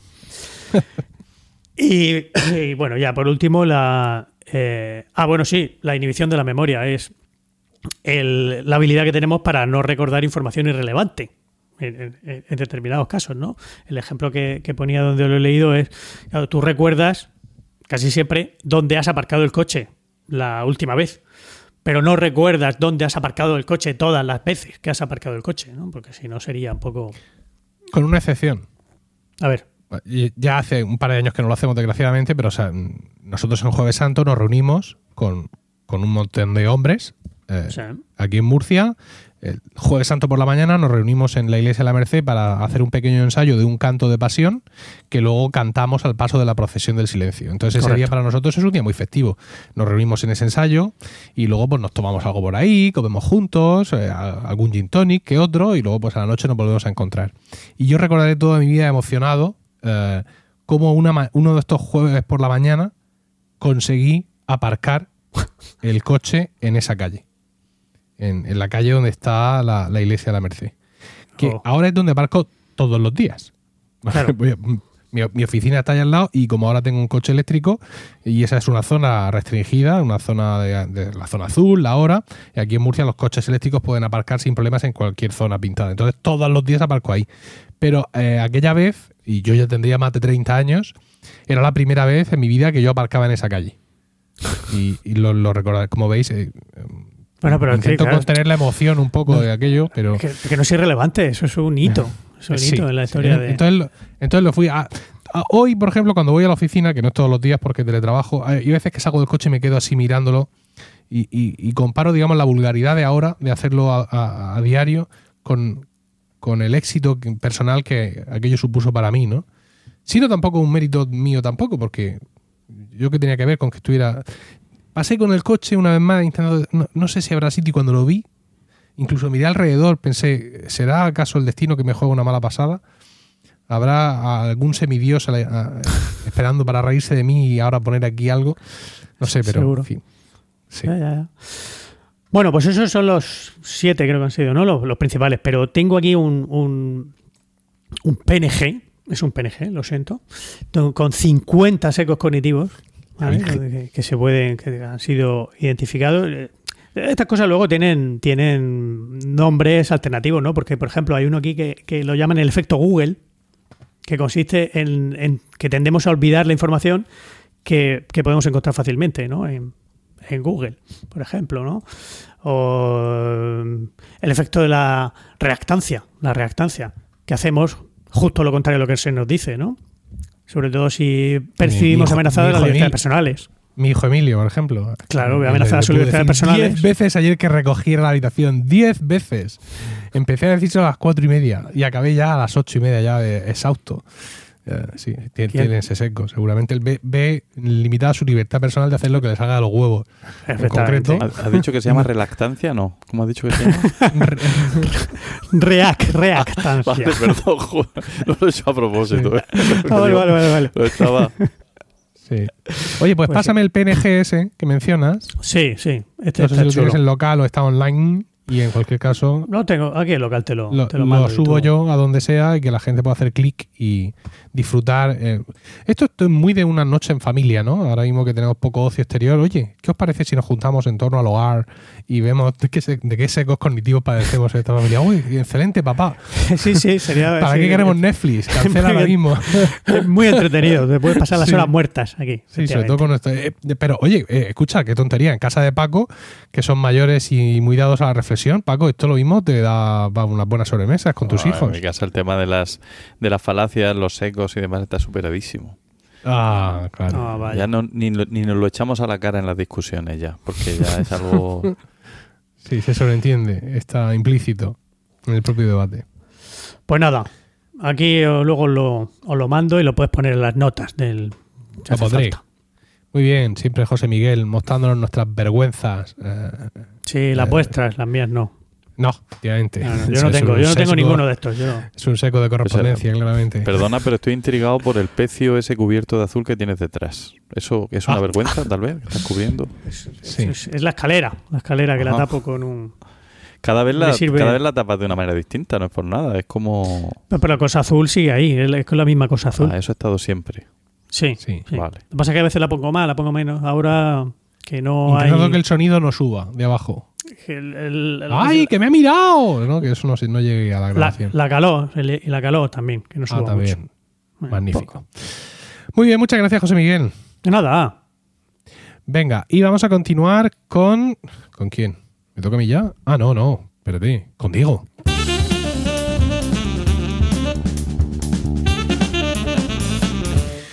Diego José, cuéntanos, ¿de qué nos vas a hablar hoy? Pues os voy a hablar de dos cosas que me preguntasteis. Me preguntasteis por Oh. la señera, eh, la leyenda Sí. de la señera. Y Sí. me preguntasteis por muy crueles voces dan de dónde venía la historia. Que dije yo que si el duque- quién era el duque Juan, que era mi, mi duda y tal. Y, y ya. Puedo pinchar el audio, ¿eh? He conseguido, Ah. he conseguido hacerlo. Genial. Sí, es que ha habido ahí una confusión en la preproducción y yo había preparado otra, otra pieza eh, de música renacentista, de, también de, de la actualidad de la política catalana de la época, y pero estoy aquí disponible para lo que- cuando tú me digas. Bien. Pues bueno, empiezo a... Bueno, lo primero que voy a, es a felicitar, porque es 25 de abril, hoy es la cuando se conmemora la Revolución de los Claveles. Ya que me he metido con los pobres portugueses, pues felicitar a los portugueses no salazaristas en, en el día de su, de su de su revolución pacífica. ¿Vale? Que, Sí, eso iba a decir, que fue- aquello fue, fue incruento, Sí, ¿no? hicieron ahí, se pusieron de acuerdo la, la gente y, el ejército, yo creo que estaban ya un poco hinchados y dijeron esto hay que, hay que darle un cambio y fue, fue una revolución incruenta, o sea, no hubo muerte. Estupendo. Bueno, Bien, y ahora vamos a contar eh, pues todo lo que tiene relación con Cataluña en la Edad Media. Empezamos con la historia de la señora, que es con lo que empieza Cataluña, y acabaremos por muy gruesas, muy crueles voces Dan, que es con lo que acaba Cataluña en la Cataluña. no, en Sí, la Edad vamos a ponernos un poco, en, un poco en contexto antes, ¿te parece? Y es que en el capítulo anterior yo recordaba eh, mi libro de lengua de segundo o algo así, de Wilfredo el, Velloso muriéndose y alguien que le mete los No, dedos morirse, en la, en la este. Y le- le- metiéndole los dedos en la herida y pintando las cuatro barras de, con su sangre sobre el, el tal. Y eh, esto, ¿cómo es posible que no sea voz populi? Y entonces Y- Diego dijo: "Ch, Voy a hacer un research. Y yo, Yo yo, lo confirmaba, yo confirmaba eso. Yo también lo he leído en mi libro Sí, de sí, la sí. EGB. Sí, sí. Efectivamente. qué libro Entonces, tenía, eh, por Dios. dijo que iba, que iba a hacer un research del copón y que iba a venir aquí a contarnos realmente eh, la bandera de dónde surge. Bien. Vamos, A ver, a ver, a ver, a ver cuántos sesgos cognitivos tenemos Pues, aquí. eh, uy, muchísimo. O sea, yo hay que, hay que partir de que lo, lo va a contar una persona que es mm, castellana. Quiero decir, no soy castellano, soy de Almería, pero que, que pertenezco a la corona de Castilla. Entonces, todo lo que hable es con, no contra, pero sin conocimiento de lo que es la corona de Aragón. En, en demasía. Bueno, no. Estuve viviendo cinco años en Barcelona y los conozco de sobra, como son. Pero, eh, pero escúchame, nosotros, eh, Murcia nunca ha pertenecido a la corona de Aragón. Never again. No, nunca. Never. Nunca. Oh. No, eh, por el tratado, ay, nunca me acuerdo cuál, cómo se llama el tratado entre Jaime I y Alfonso X. eh, de Orihuela hacia abajo era, Mm. Castilla y de Orihuela Sí. hacia arriba era Aragón. Por eso los de Elche hablan valenciano y los de Orihuela no. Bueno, empieza con. Vale, Eh, venga. bueno, Cataluña hay que decir que pertenecía en, en la- en- al principio de la Edad Media a la marca hispánica. Con la- cuando vino la invasión musulmana, era pertenecía a la marca hispánica. ¿Qué era la marca hispánica? Pues era un territorio fronterizo organizado en condados que protegía al imperio carolingio del avance musulmán. ¿Vale? Ah, de hecho, Carlomagno mm, vino a la península porque tenía un pacto con un líder musulmán, ¿vale? Y los francos, al cambio de si, los francos le ayudaban a sublevarse, él les daría, o sea, este líder musulmán les daría Zaragoza. Pero cuando llegó Carlomagno, el otro le dice que, había cambiado de opinión. Se ve que se- no, no, no lo vio muy seguro. Dijo, pues mira, eh, donde dije digo, digo Diego. Así que, mm, ¿qué hace Carlomagno? Pues decide asediar Zaragoza hasta que la, hasta que le avisan que, que una parte de su imperio se estaba levantando contra él, entonces en el norte. Entonces decide levantar este cerco, nunca mejor dicho, y de, tra- y de, en- de vuelta mm, lo que hace es que revienta Pamplona, se carga Pamplona, le pillaba de camino y dijo, total, que ¿qué es lo que le pasó? Pues que los vascones, que, no, que son un poco resentidos, lo trincaron en Roncesvalles, no a él, sino a su a la retaguardia, a la cual iba Rolando, Orlando Golán, ¿vale? Y allí es cuando se, se los cargan y de ahí sale el famoso cantar de la chanson de Golán, el cantar de Roldán, ¿vale? Esto es una parte. Bueno, continúo. Eh, Esto es eh, bonus. O sea, esto nos, esto- nos lo regala. Esto es un regalo, sí. Esto él lo derrama sobre nosotros. ¿Vale? Bueno. To- todo muy violento, ¿eh? Parece la, parece la crónica deportiva de tercera división. Lo revientan, lo, lo cercan, lo estampan, lo arrasan. Es que la Edad Media ¿No? es todo muy violento. La tercera división de fútbol también es así, ¿no? El balazul arrasa al Totana. No- no- los partidos nunca son normales. Siempre, siempre hay alguien muy agresivo con los demás. Sigue, Bueno, sigue. vamos a volver a los condados catalanes, ¿vale? Eh, eh, los- eh, vale. La señora viene realmente, como hemos visto, eh, hemos contado de que pertenecía al Imperio Carolingio, eh, los condados catalanes pues, pertenecían al Imperio Carolingio y cuenta, bueno, es una leyenda que en el siglo XIX algunos nacionalistas catalanes convirtieron, eh, o sea, en, categoría de real. No sé si eso es un seco de algo o es una falacia, pero mm, le dieron categoría de realidad a, una, a un cuento, vamos. Según el mito, Carlos el Calvo, que era hijo de Carlos Magno, ¿vale? Ah, dibujó con sangre de Wilfredo el Belloso, Jofrego el Bellos, ¿vale? Ahí está, ¿eh? Herido en combate, cuatro barras rojas en el escudo dorado, diciendo, estas son vuestras armas, conde. Esa es una frase famosa. En catalán no lo sé decir, lo siento. Acá estas son las tebas armas, con. Yo qué sé, digo yo. Pero, Algo así, realmente él lo diría en francés, pero. En francés Ya antiguo. estamos metiéndonos en líos. Dime. Ya estamos metiéndonos en follones. No, si esto va a ser una detrás de otra, ya te aviso. Señor independentista catalán, es el momento de apagar. Bueno, eh, el relato, sin embargo, está copiado de un pasaje de la toma de Córdoba por Fernando III, donde se inventa que el rey, perdón, donde se cuenta que el rey quiso premiar a uno de sus caballeros empapando sus dedos en sangre del herido, ¿vale? Y dibujando un escudo con tres franjas rojas sobre el escudo amarillo. O no sé de qué color serían. En este caso no se sabe el color. Bueno, de hecho, esta leyenda, o sea, esta historia, está copiada de eh, la historia de Galad, que es un, uno de los mm, ah, caballeros que eh, consiguen el grial, uno de los tres caballeros que consiguen el grial artúrico, ¿vale? Y, y que sur- y que aparece en un fragmento del Nobiliario Reo, que es una obra que detalla, de, una obra de 1492, que detalla el origen de armas heráldicas del linaje de los Córdoba. Los Córdoba es una casa donde viene luego Gonzalo Fernández de Córdoba, del cual me preguntaste el otro día.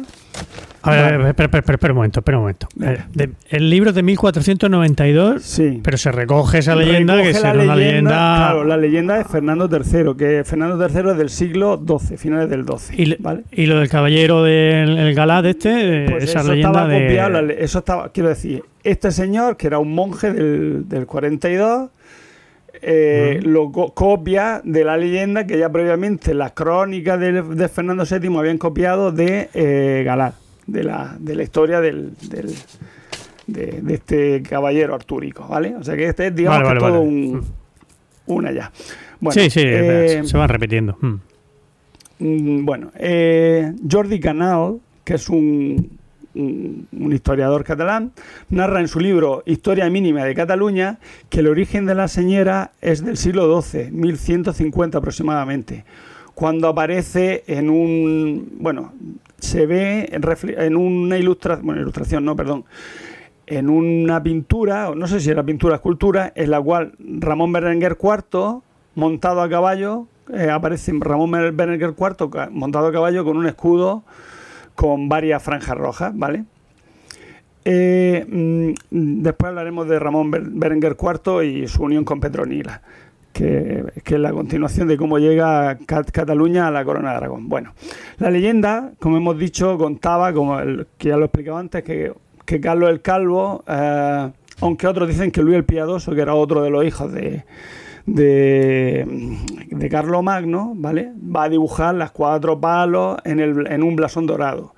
El problema es que el acontecimiento ocurrió a finales del siglo IX, pero los emblemas heráldicos estos, eh, sobre un escudo van a aparecer en Europa a partir del siglo XII, con lo cual es imposible que esa leyenda sea realidad. O sea, no existían tales blasones y tales, blasones heráldicos. Se piensa que el escudo, eh, de hecho, se piensa que el escudo este de armas está vinculado más a Aragón y a su relación con la Santa Sede, porque el rojo y el amarillo eran los colores pontificios de la Edad Media.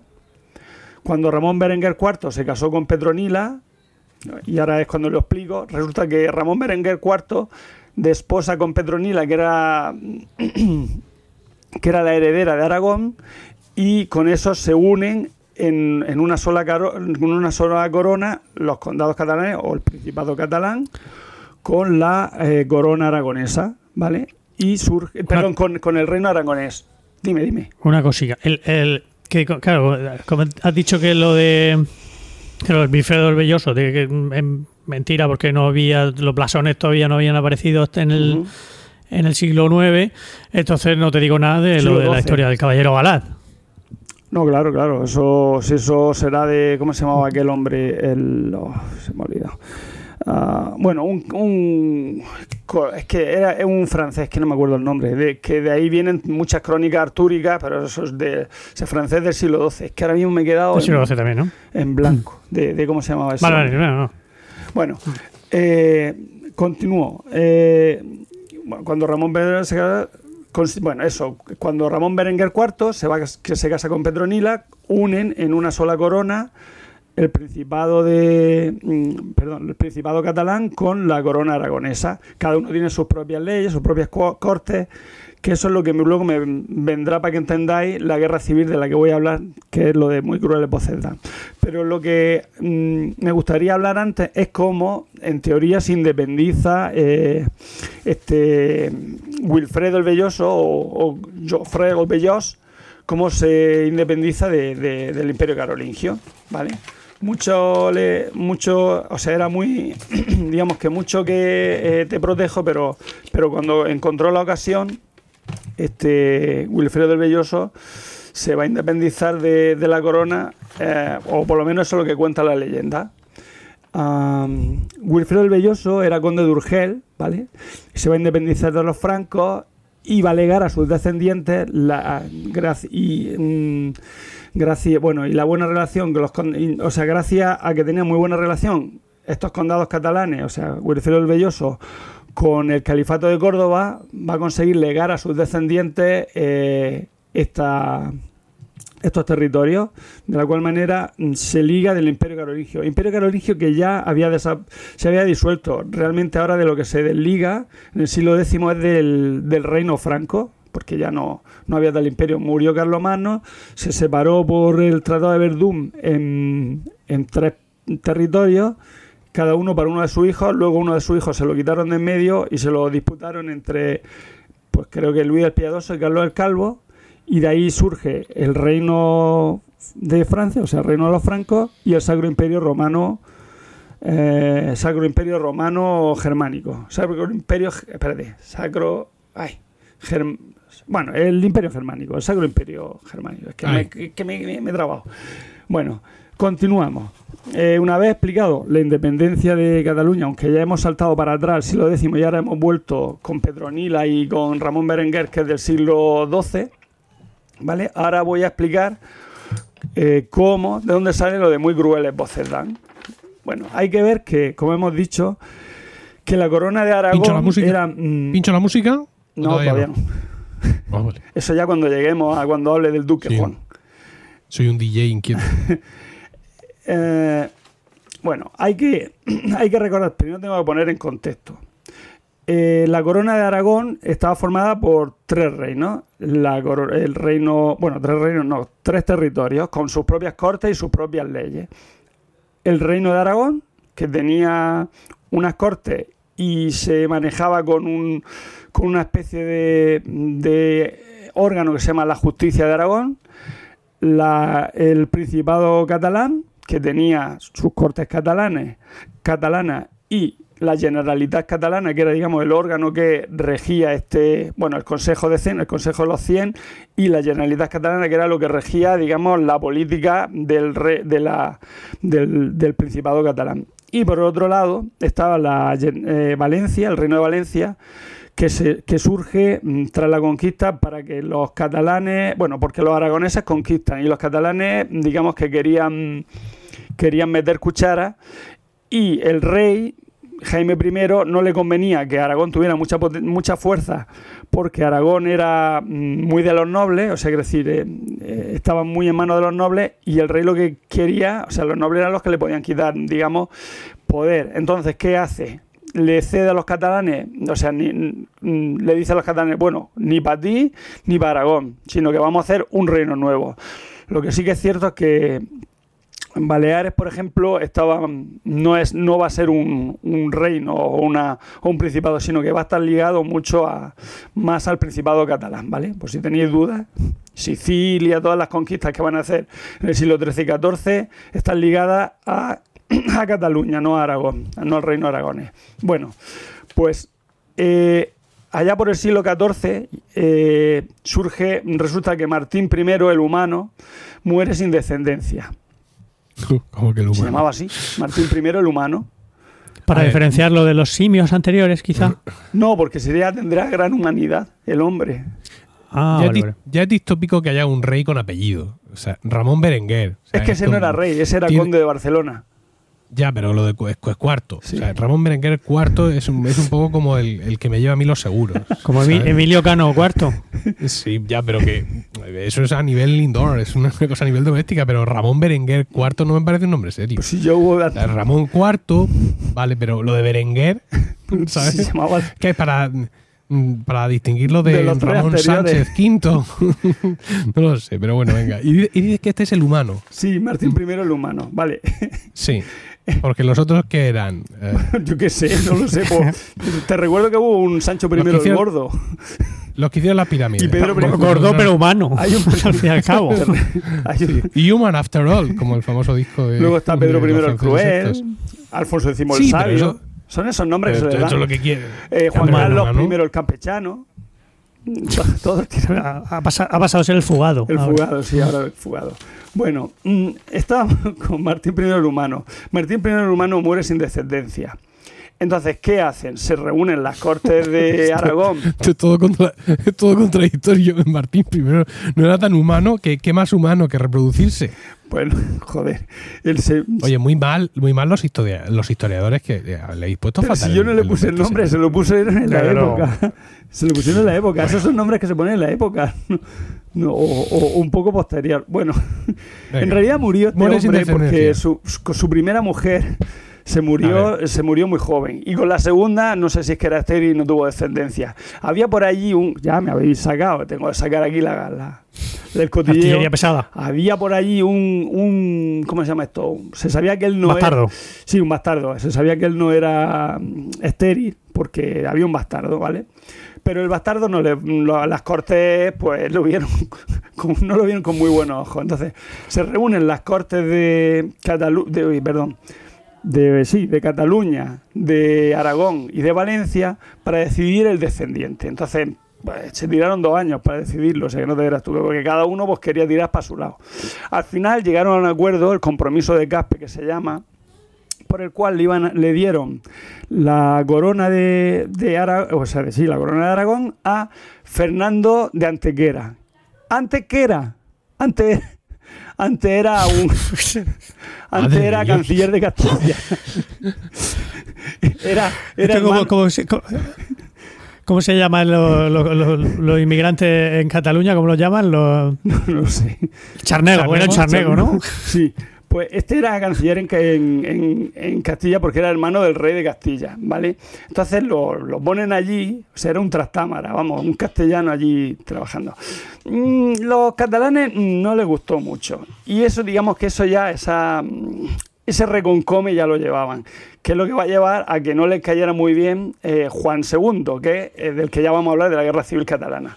Juan II, que no tiene que ver con el duque Juan, sino que es el padre de Fernando el Católico, ¿vale? Juan II, digamos que ten- tenía, bueno, tenía un hijo que era su heredero, el primogénito, que es Carlos de Viana. Hay que recordar que el hereu, el- en los catalanes, eso de la primogenitura lo llevan muy, muy, muy fuerte, ¿no? El primero, the, wi- o sea, eh, the first take it all. O sea, el primero es lo, se lo lleva todo. El que hered- hereda y el resto a, ale, a, la, a la porra. O sea, allí no se reparte la- el, el terreno entre los hermanos ni nada, sino que allí eh, la- el sistema que tiene en Cataluña es de, de bueno, ahora a lo mejor ha cambiado, pero tradicionalmente... Hombre, sí, ahora, ahora ha cambiado. Por ley, los herederos, los hijos, tienen que heredar. Tienen un tercio de la herencia de todas esas cosas, ¿no? Bueno, el Hace- caso es que Ahora Carlos, sí ha cambiado, seguro. Sí. Carlos de Viana, digamos que era, era el que le caía bien a, los, a, la, a Barcelona, ¿vale? Entonces, este, mm, este Carlos de Viana entra en Barcelona junto con Juan II que le concede porque se habían estado peleando, pues Juan no se llevaba muy, o sea, no se llevaba muy bien con su hijo, porque en fin, el hijo pues quería ser califa en lugar del califa. Por lo cual, como diría, es no huele infame. Bueno, entonces, eh, las Cortes mm, nombran, eh, le nombran a las Cortes de Barcelona, le nombran primogénito a Carlos de Viana, ¿vale?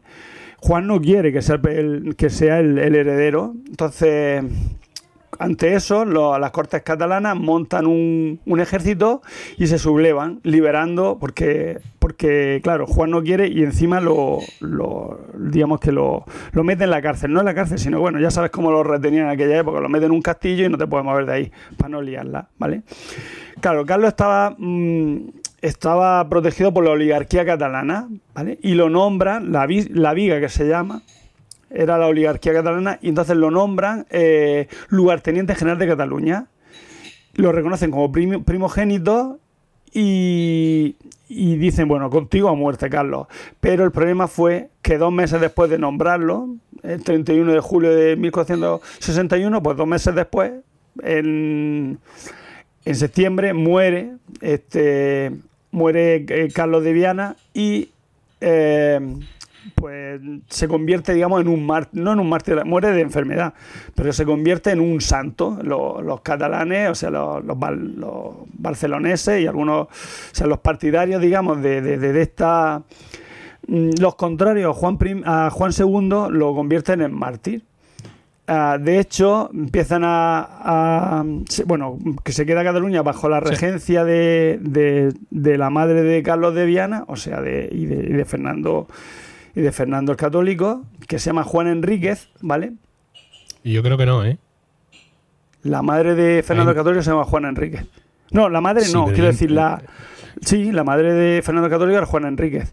Sí, pero yo creo que eh, yo creo que Carlos no era hermano. No, no, era hermanastro. De, era hermanastro. Hermanastro. Eran de madres sí, distintas, eran hermanastros. Vale. Se, eh, Sí, se queda regente la, la, la, reina madre, por así decirlo en esos momentos, aunque no fuera madre de Carlos. Claro, se queda regente la, la nueva reina. La nueva claro. reina. Uh, de hecho, Juana Enríquez, de, de nuevo con, con apellido, sí. para distinguirlo de otras Juanas. De, vale, de hecho, me gusta, me gusta sí, ese. De hecho, la, audio, la me, me gusta, me gusta porque humaniza mucho esto. Y entonces, entonces el rey Francisco Sánchez llegó allí, que, que, que había ido a pagarle el gimnasio y bueno, así que bueno, sí. De hecho, las autoridades catalanas propagan el, o, sí, propagan el rumor de que había sido que Juana la que había envenenado a Carlos. Uh -huh. Lo que ya acabó de liarla y que lo que creó ya la guerra civil fue que detienen a Juan de Copons, que me encanta el nombre, que era el cabecilla antirrealista, por acusarlo de asesinato. de tenerlo. Como te gustan los apellidos, Juan de Copons. Total. Total. Que ya pues se lía la guerra entre, sí. entre lo que es la Generalitat catalana y, y, Juan II y Juan Enríquez. ¿Vale? Porque sí. todavía Fernando todavía era un poco pequeño. Bueno, no, no era muy pequeño, pues sí se puede casar seis años después, pero que vamos, que no, que no pintaba mucho en aquella época. Uh -huh. Bueno, ante esta situación hostil que tenía Barcelona frente a Juana, que ya recordamos que Juana estaba ya en Barcelona, eh, eh, esta decide irse para mantener la seguridad de su hijo Fernando, decide irse a, a Gerona, ¿vale? Y bueno, total, que forman un ejército, lo, la, la, Viga, o sea, la, la, los oligarcas barceloneses, forman un ejército para acabar con los remensas, que eran partidarios del re, de los realistas. Te explico quién eran los, los remensas o el sindicato remensas. Sí, por favor, porque acaban de aparecer aquí de golpe. Vale. Los remensas era, eh, resulta que ante las la hambrunas que hubo en el siglo XIV y la, la, la, crisis por la peste y tal, el, el comercio descendió en Cataluña. Por lo tanto, lo, digamos que bajan los negocios, bajan los, los, ingresos. Entonces, ¿qué deciden los señores feudales? Pues instaurar antiguos, antiguos métodos, de, o sea, antiguos usos y costumbres del feudalismo como era que ya no te podías ir de, de tu... Por ejemplo, antes si estaba un año... O sea, si pagabas un dinero, te podías... Te podías librar de ser siervo de la gleba, o sea, de ser una persona que estaba encadenado a la tierra a la que tenías que cultivar. Eso se llama la remensa. Deciden quitar la remensa. Ante eso, los remensas se, levantan en armas y la lían parda por, por, por, todo el, por todo el campo catalán, ¿vale?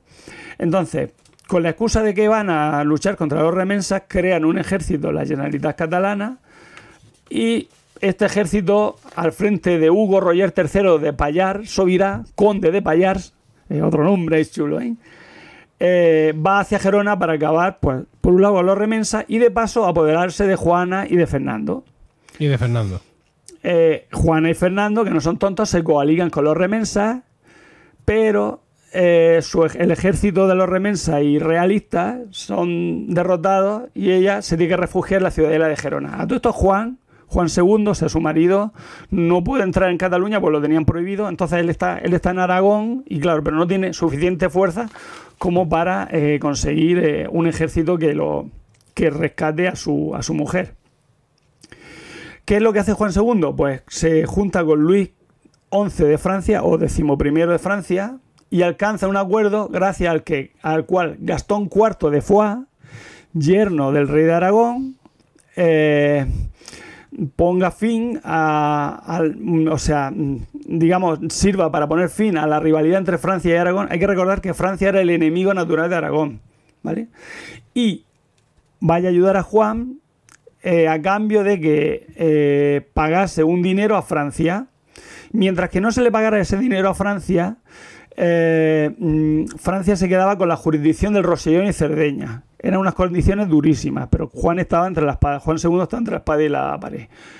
Juan acepta, eh, eh, pero dice, vale, yo acepto, pero arrieritos somos y el camino lo encontraremos. Él dice, ya, ya, después cuando esto se solucione ya veremos cómo acaba esto. Bueno, el Consell, o sea, la Generalitat Catalana, hizo correr rumor de que Juan había entregado Rosellón y Cerdeña a Francia, lo que va a aumentar los ánimos antijuanistas en Cataluña. O sea, si ya la cosa ya estaba mal, pues esto lo acabó de arreglar.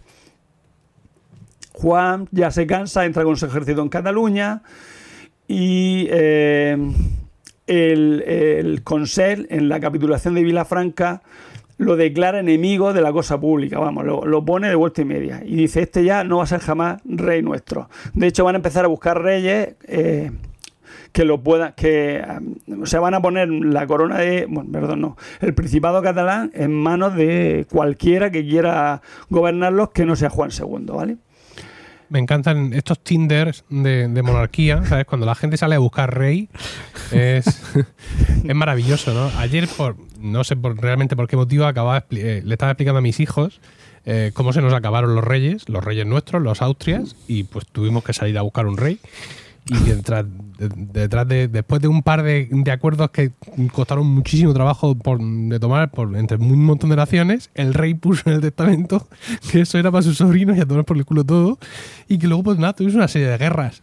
Y esto es que es, es uno de, las- de la- de los momentos más bonitos en general de la historia, ¿no? Cuando a alguien se le acaban los reyes y, y sale a, que, a ver qué hay en el mercado. Sí, sí, como lo de Amadeo primero, ¿no? También. Sí, sí. Venga, a ver, ¿qué, qué, qué quiere? ¿Qué quiere? A ver, ¿cómo Nos han escaldado.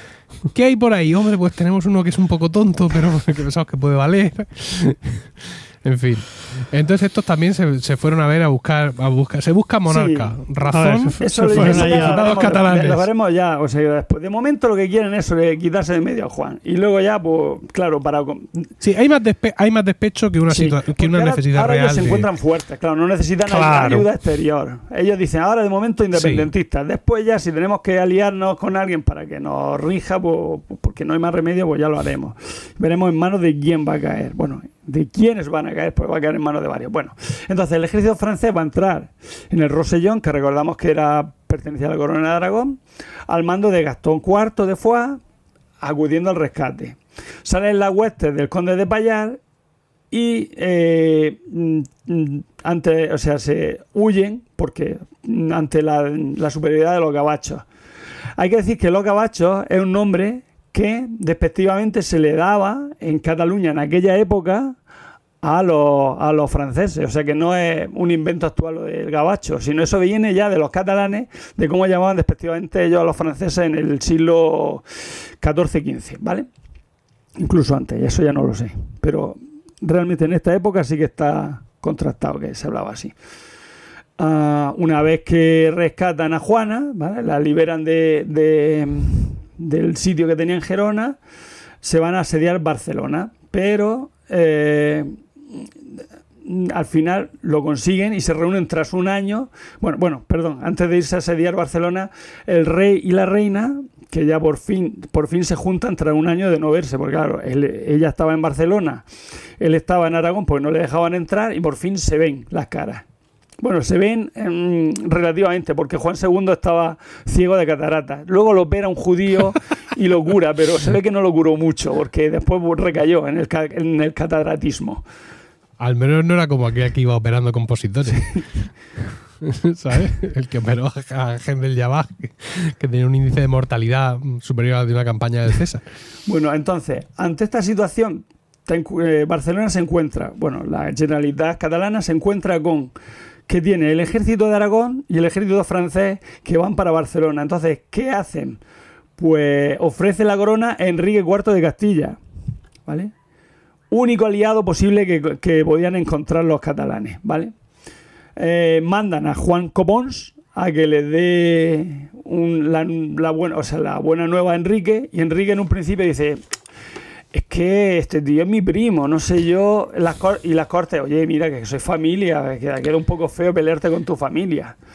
To- Me viene mal. porque Enrique IV es el, es padre el de Isabel la hermano de Católica. Juan de es el hermano de, de Isabel la Católica y hijo de Juana la Beltraneja. ¿Hermano o padre de Isabel? hermano, de Isabel la hermanastro en realidad.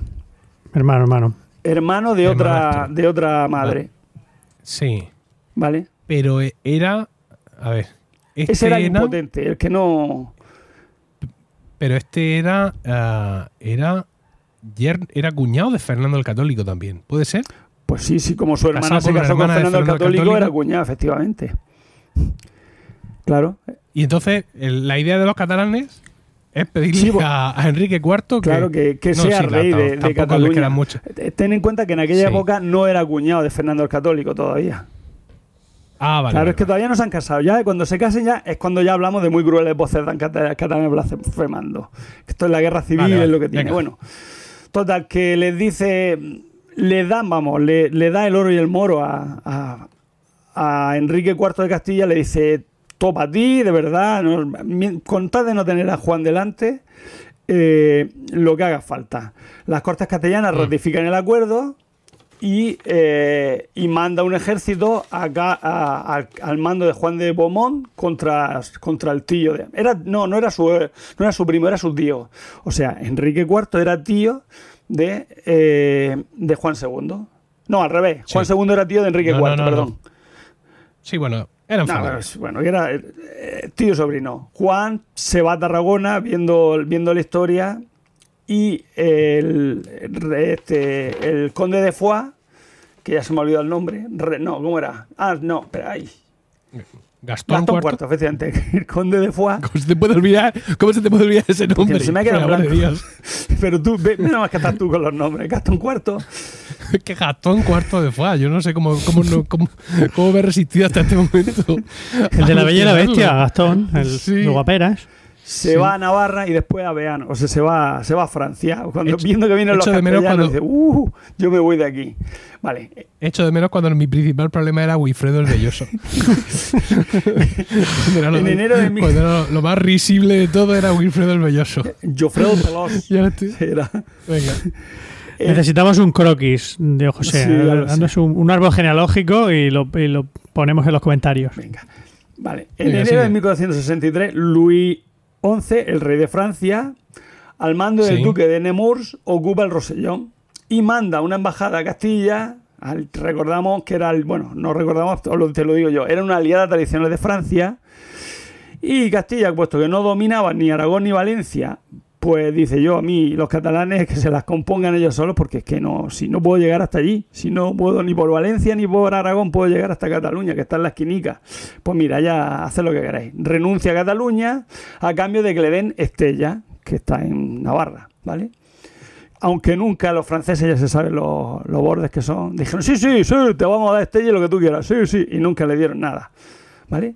Y a cambio también de una amnistía total por parte de, la- de los franceses a los castellanos por tratar de quedarse con, Bueno, y Juan II, o sea, y que Juan II no les, no les tome no les tome manía a los, a los castellanos por tratar de, de ocupar su- un territorio suyo. Vale, en octubre del 63 le van a ofrecer la corona al condestable Pedro de Portugal, los catalanes otra vez. Ya tenemos uno nuevo el cual previamente se había postulado, eh, ha dicho, oye, pues antes de que decidieran quedarse con, con Enrique IV, el, el Sí. Pedro de Portugal estaba loco por, por trincar carguico, ¿no? Por, por pillar paguico. Y si no, él, siempre puede, él siempre puede llegar en barco. Quiero decir, si, si el problema es el acceso, Bueno, los otros también pueden va a llegar en tardar barco, un poco ¿eh? más. Pero Ya, pero vamos. No es lo mismo ir uno que ir una tropa completa, ¿no? Que es, Ya, es más lío lo que pasa es llevar que- un ejército. Lo que pasa es que el condestable de Portugal se ofrecía, pero no, quiero decir, pero no como, o sea, como rey de Cataluña, pero no como rey de Cataluña y Portugal, que era el caso de, de Enrique IV, que se ofrecía como rey de Castilla, perdón, de- y Cataluña. O sea, que no era lo mismo. Entonces, al final, ante la situación en la que están, deciden, venga, pues tú, Pedro de Portugal. Los portugueses... Los portugueses que no dijeron, pues mira, si vamos, matamos dos pájaros de un tiro, nos llevamos, hacemos influencia a Portugal allí, nos quitamos a este que es un pesado, nos lo quitamos de en medio, porque era un noble muy pesado, muy pesado. Total que, bueno, eh, Pedro de Portugal eh, lucha contra Juan en la eh, contra Juan II en la batalla de Calaf, pero y pierde, pierde irremisiblemente y tiene que huir disfrazado ahí de la garterana. Se disfraza de Cayo de Barcelos, de Carlos de Barcelos y se va. ¡Qué horror! A todo esto, la crisis económica que padecía Barcelona, más la derrota, hizo que se produjeran bu- muchas discrepancias entre lo que es Pedro, Pedro de Portugal y la Generalitat. Total, que en 1466 la Generalitat le dice que, que fuera. Venga, Que fuera, que, tu casa. que sí, no se niega a pagarle los sueldos a los capitanes portugueses. A todo esto Pedro enferma en mayo y, y los parlamentarios, en fin, eh, deciden que esto no va porque Juan sigue conquistando, le va súper bien. Pedro no consigue ni siquiera apoyos de, de Como- Portugal. Como crónica. Como crónica. le va súper bien. Pues, sé que conquista un montón de villas, pero no las he puesto porque menudo jaleo. Ya, ya, la ya, villa no, de no. Garraf, No, no, sí, la villa sí. de no sé qué, Escucha. la villa de, de, de, Sí. De Segorbe, de no sé si, si se, nota, se nota que estás abreviando un montón. Es Es, es una descripción somera de todo aquello. Bueno, como no consigue apoyo de Portugal, Sí. eh, se vuelve a su país con el rabo entre las piernas. vale. Mm. No, a todo esto no. Venga. No, muere. No, no se vuelve a su país, sino que muere allí. Es que pone allí. No, no, no se va, se muere allí, se muere en Barcelona. Se, se- se muere, pero vuelve a su país con los pies por delante. Por Sí, efectivamente. Juan, que era un tío, Juan era, Juan II era un tío muy, era muy magnánimo, o sea, a todas las, a todas las, las villas que conquistaba le ofrecían amnistía total para que sí, para que no lo, para que no lo abandonaran y tal. Hombre, él está en una situación un poco, Y sobre todo tenaz. un poco Y tensa. sobre todo tenaz porque mira que lleva años, Mm. lleva años con esta movida. De momento lleva cuatro, tampoco son muchos, pero bueno, es el que él, él que A mí se me han hecho más largo. suyo. Qué cabrón. bueno, le hace una oferta de paz a la Generalitat, pero esta que está dominada Sí. por el sector más radical, encabezada por el por Cosme Montserrat, obispo de Vic, le dice que una, una, una, una mierda para ti. ¿no? Entonces busca el apoyo, la Generalitat ahora va a buscar el apoyo de Francia. A Francia recordamos el, enemi- el enemigo Anda. más íntimo de, Sí, de- sí, de- de terrible. los catalanes, porque luchaban contra ellos en Sicilia, que esa es otra cosa de la que voy a hablar en otro día, las vísperas sicilianas. La- cuando se carga un montón de sicilianos, se cargan a los franceses allí en, en- en Palermo, creo que fue, no lo sé, donde ya lo veremos. Bueno, Cosme Montserrat entrega Cataluña a Francia, ¿vale? Y Francia, eh, recordad, como hemos dicho, había sido el enemigo histórico de Cataluña durante 200 años. Juan II sabía que tras la proclamación de Renato I, que va a ser al que nombra, al francés que nombra mm, un conde que había allí, francés, dice, tú, le dice Luis mm, tú vete, tú vete para allá, para Cataluña, y, y, no- y- y te, hace- te hacemos rey allí, ¿vale? Pues es Renato I. eh, pide, o sea, Juan II pide se mantuviera los pactados que tenía con el rey de Francia. Recordamos que me, me tienes que apoyar a mí, que yo te dejo el Rosellón Sí. y tal, y te pago un dinero. El Rosellón, la Y. Luis dice que, mm, bueno, ya, ya tal, eso ya tal. Y le dijo a la Generalitat que estaba con ellos a muerte. Con, o sea, que, que a Juan II que le diera mucho por el saco. Bueno, Luis Renato, se, se mantuvo firme en sus convicciones, como diría el de comentario, ¿no? Efectivamente. Mantuvo firme en sus convicciones y le dio la- el transfugismo al otro. Total, Renato, que ya estaba muy mayor, dice, mira, yo no voy ahí. Y entonces, mm, vete tú, le dijo a su hijo Juan de Anjou, vete tú. vete tú, porque yo no me apetece. Yo soy rey de Cataluña, pero tú, tú, tú mm, gobierna mi nombre. Teletrabajo. Sí, gobi- Teletrabajo. gobierna mi nombre. Entonces, Juan de Anjou, duque de Lorena, Desastre todo. va con un ejército eh, y va con un ejército para restablecer pues, sus dominios, ¿vale? Juan II, por otro lado, que estaba ya ciego, per- perdido, manda a su mujer a, to- a tomar el Ampurdán, o sea, la zona la zona de- del norte para que no pueda entrar eh, el Juan de Anjou, pero lo fracasa miserablemente.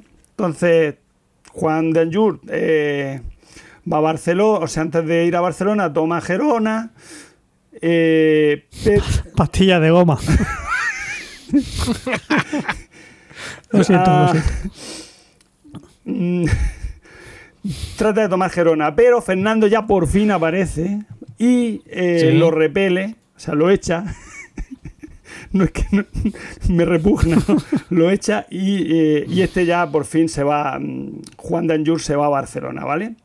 Allí, bueno, allí ya tiene una serie de, de- de derrotas. eh, eh, Juan II ya no consigue, o sea, el, ejército francés consigue una serie de, o sea, consigue victorias, con lo cual la causa juanista o- o está un poco de capa caída.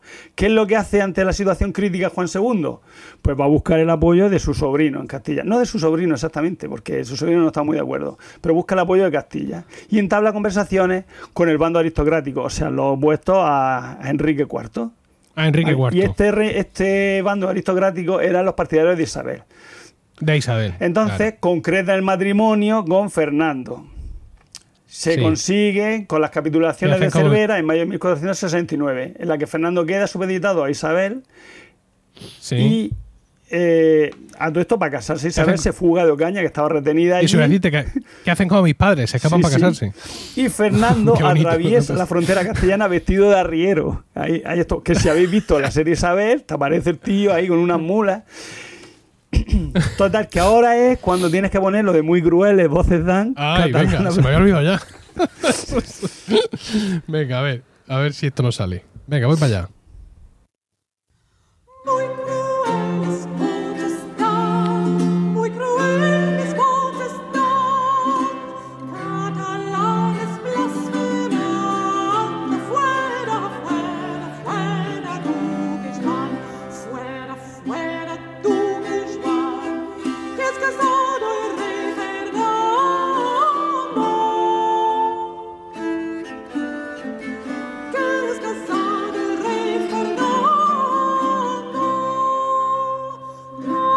Vale. Aquí se queda que si no viene la cae y no- nos da para el pelo. Bueno, el, texto es, diciendo: eh, muy crueles. Torna, sí, torna a tu señor natural. Eh, Sí, dice, dice Diego, esto es, eh, es una obra anónima, ¿de acuerdo? De compositor desconocido, muy crueles voces dan. Ahora hablará mm, Diego del texto, que está, está en relación justo con este punto de la historia al que hemos llegado. Lo que habéis escuchado es a eh, The Newberry Consort, ¿vale? Eh, dirigidos por Paul Hillier, gran amigo y mejor persona. Digo esto para justificar el- el- el- esa fantasía de acento de el cantante, ¿no? De acuerdo, que, que- pero más o menos se le entendió lo que decía. Venga, Diego, cuéntanos no, de, bueno, de esta el texto pieza. decía después la segunda estrofa: Torna, torna Barcelona, a tu señor natural. Francia jue- juega dedos van, sus ematen por la dona. Correos vienen, correos van, por todo el mundo gritando, fuera, fuera, Duque Juan, que es casado el rey Fernando. Bueno, obviamente esto está escrito en- por, por partidarios de, de- de Juan II y de Fernando el Católico y seguramente se escribiría después para hacerle un poco la pelota a, tanto a Juan como a, como a Fernando el Católico. El por, por coincidencia de nombre, el duque Juan que quieren expulsar El Juan es. Juan el hijo de Renato, Sí, el hijo de Renato, du- efectivamente. duque de Lorena, duque de Lorena, ¿no? Claro. Porque nos hemos centrado mucho en duque de Anjou, en Juan de Anjou, pero es- su cargo Sí, era el duque de Lorena, sí. era de, de- Por eso, lo, de lo Duque de Juan, duque Juan. ¿vale? Sí. Entonces, bueno, eh, ante la situación, bueno, el duque de Anjou está fatal, tiene, le faltan fondos, entonces le pide a Luis XI, el rey de Francia, Entre que recordamos que a Juan II le iba súper bien, ¿vale? No, le iba mal. Y ahora. Tanto a- que- no, no, a Juan, a Juan II le, en su momento Sí. le iba súper bien, ¿no? Y ahora, sin embargo, eh, Juan de Anjou está Sí, fatal. porque, porque claro, No sé. al, al tener el apoyo de, de Castilla, Juan II y Fernando, Sí, pues ya. sí. Y resulta que Juan de Anjou no tiene el apoyo de Francia, le quita el apoyo Luis, Luis XI porque te, te estaba preocupado porque tenía que sofocar el alzamiento del conde de Armagnac, gran, gran bebida la que se hace allí. Pues Esto ya es una película de Disney, lo de Armagnac. Bueno, total, que al final eh, mm, Juan II eh, mm, vuelve a cobrar pu- pujanza, da un super discurso en las cortes eh, valencianas y las cortes aragonesas, incluso mm, en, en las cortes reunidas fuera de lo que es la. O sea, no la corte mm, de Barcelona, sino la- los catalanes afines a él y algunos que estaban dudosos, los indecisos que se llama, da un super discurso y se lleva con él a se lleva con él a todo el a, pues, a todo el catalanismo que no lo tenía muy claro. Eh, encima además recibe el apoyo de Enrique IV de Inglaterra, de Carlos el Temerario de, Bor- de Carlos el Temerario de Borgoña y de Venecia. Carlos Temerario y Enrique IV, o sea, rey de Inglaterra y rey y, y duque de duque de Borgoña, eran enemi- enemiguísimos del rey de Francia. No, Con lo cual ya claro. Francia se encuentra un poco en, la, se agobia, ¿vale? Eh, se, ve, se ve aislada, ¿no? Por, todo, por todos lados y decide eh, quitar la... eh, quitar a qui- quitar a, Renato. sí, a Renato y a, y a Juan. Eh, eh, se muere Juan, o sea, a principios de, de, de 1470 se muere, se muere Renato, va- no, perdón, Juan, el duque Juan, y lo Sí. sustituye Juan de Sí. Calabria, el hijo de Renato, Ah. de, uy, de Juan d'Anjou. Eh, que no va a llegar, encima va a tardar en llegar, no llega hasta 1471, con lo cual Juan obtiene importantes victorias Entra en crisis el bando rebelde, un montón de discrepancias en su seno, hasta que al final, bueno, de hecho el 19 de noviembre fueron desterrados por Juan de Calabria seis importantes personajes de, los de, de- la Generalitat, porque él quería imponer ahí su- su- sus reales aposentos y los otros decían, no, no, sí, tú vienes aquí, pero nos tienes que dar nuestros fueros, nuestra independencia, nuestro tal. La única ayuda que le quedaba ya era, era Francia, pero, pero como encima Francia estaba en guerra con Carlos el, Teme- el Temerario, al final eh, Juan logra, y encima Juan logra cerrar los Pirineos, con lo cual mm, le da un armisticio a todos los, a todo el territorio rebelde, mm, le dice que quien se que quien se a- una a su causa le va a dar el perdón, excepción temporal de tributos, para que encima se rehagan de, la guerra. O sea, encima les permite que no paguen impuestos hasta que no les- hasta que no se recobren de, la, de, pues de, los estragos de la guerra. Esto ya hizo que todo el mundo, menos Barcelona, se, se, uniera a la causa de Juan II. Y Barcelona mm, se queda sitiada por tierra y por mar y al final se tienen que rendir porque no, no llegaban alimentos y no llega la ayuda de Francia y se rinden las capitulaciones de, de Pedralbes del 24 de, de noviembre de 1472, ¿vale? Juan no declaró ni vencedor ni vencido y no hubo depuraciones, permitiendo que quien lo quisiera fuera súbdito de Juan II y quien no, que se fuera con Juan de Calabria a, a Francia. Eh, y incluso le dio paso a Juan de Calabria para que se fuera con su ejército a, a Francia sin, sin hostigarlo y sin nada. Y ahí acaba la guerra civil en- eh, catalana y, y mi intervención. ¿Alguna duda? No. Todo clarísimo. Vamos. Todo clarísimo. Nos has ido seduciendo con nombres extraños y con conductas Extraño también. y, tal, y al final. eh, no, no, te has comido el programa. ¿eh? Llevamos dos horas de Lo grabación. No pasa nada, no pasa nada porque. Mira, vamos a hacer una cosa, si os parece, y es que lo vamos a dejar aquí. Sí, porque mi sección mm, es superflua, es una cosa cortita. Eh, Paco, además, se ha tenido que marchar por necesidades del guion. Y yo pienso que con, con el- la, la sección de Paco también ha sido más extensa de lo, de lo habitual y con, lo, con tu guerra civil catalana yo pienso que lo podemos dejar aquí eh, perfectamente. Vale. ¿Vosotros qué decís? ¿Dos horas? Hombre, dos horas está bien. Yo me quedo con ganas de escuchar tu intervención siempre. Pero, Sí.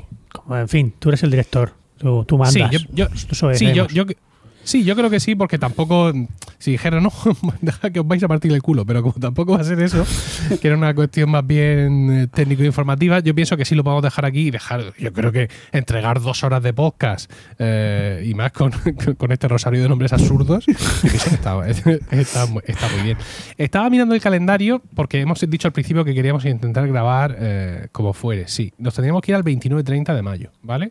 Y entonces, pues vamos a ver, eh, vamos a hablar con Paco, que como he dicho se ha tenido que ir, y a ver si el próximo podcast lo hagamos 29-30 ya con las cuatro secciones y hacer algo exótico. Si, eh, grabarlo en persona sería el- el- la intención principal mm, y luego ver pues si puede ser indoor, outdoor o cómo demonios lo, lo hacemos, ¿vale? Muy bien. Vale. Perfecto, pues nada, yo me he reído mucho, la verdad, ¿para qué, para qué- para qué decir lo contrario? Eh, me- da la sensación, no sé, como, eh, como mucho intento de Juan II por, por conseguir no se sabe bien qué.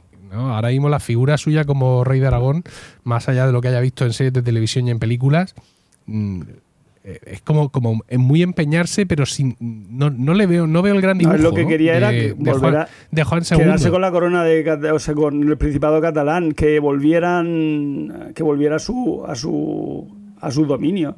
Y él lo intentó como pudo. Ya, y lo pero- logró al final.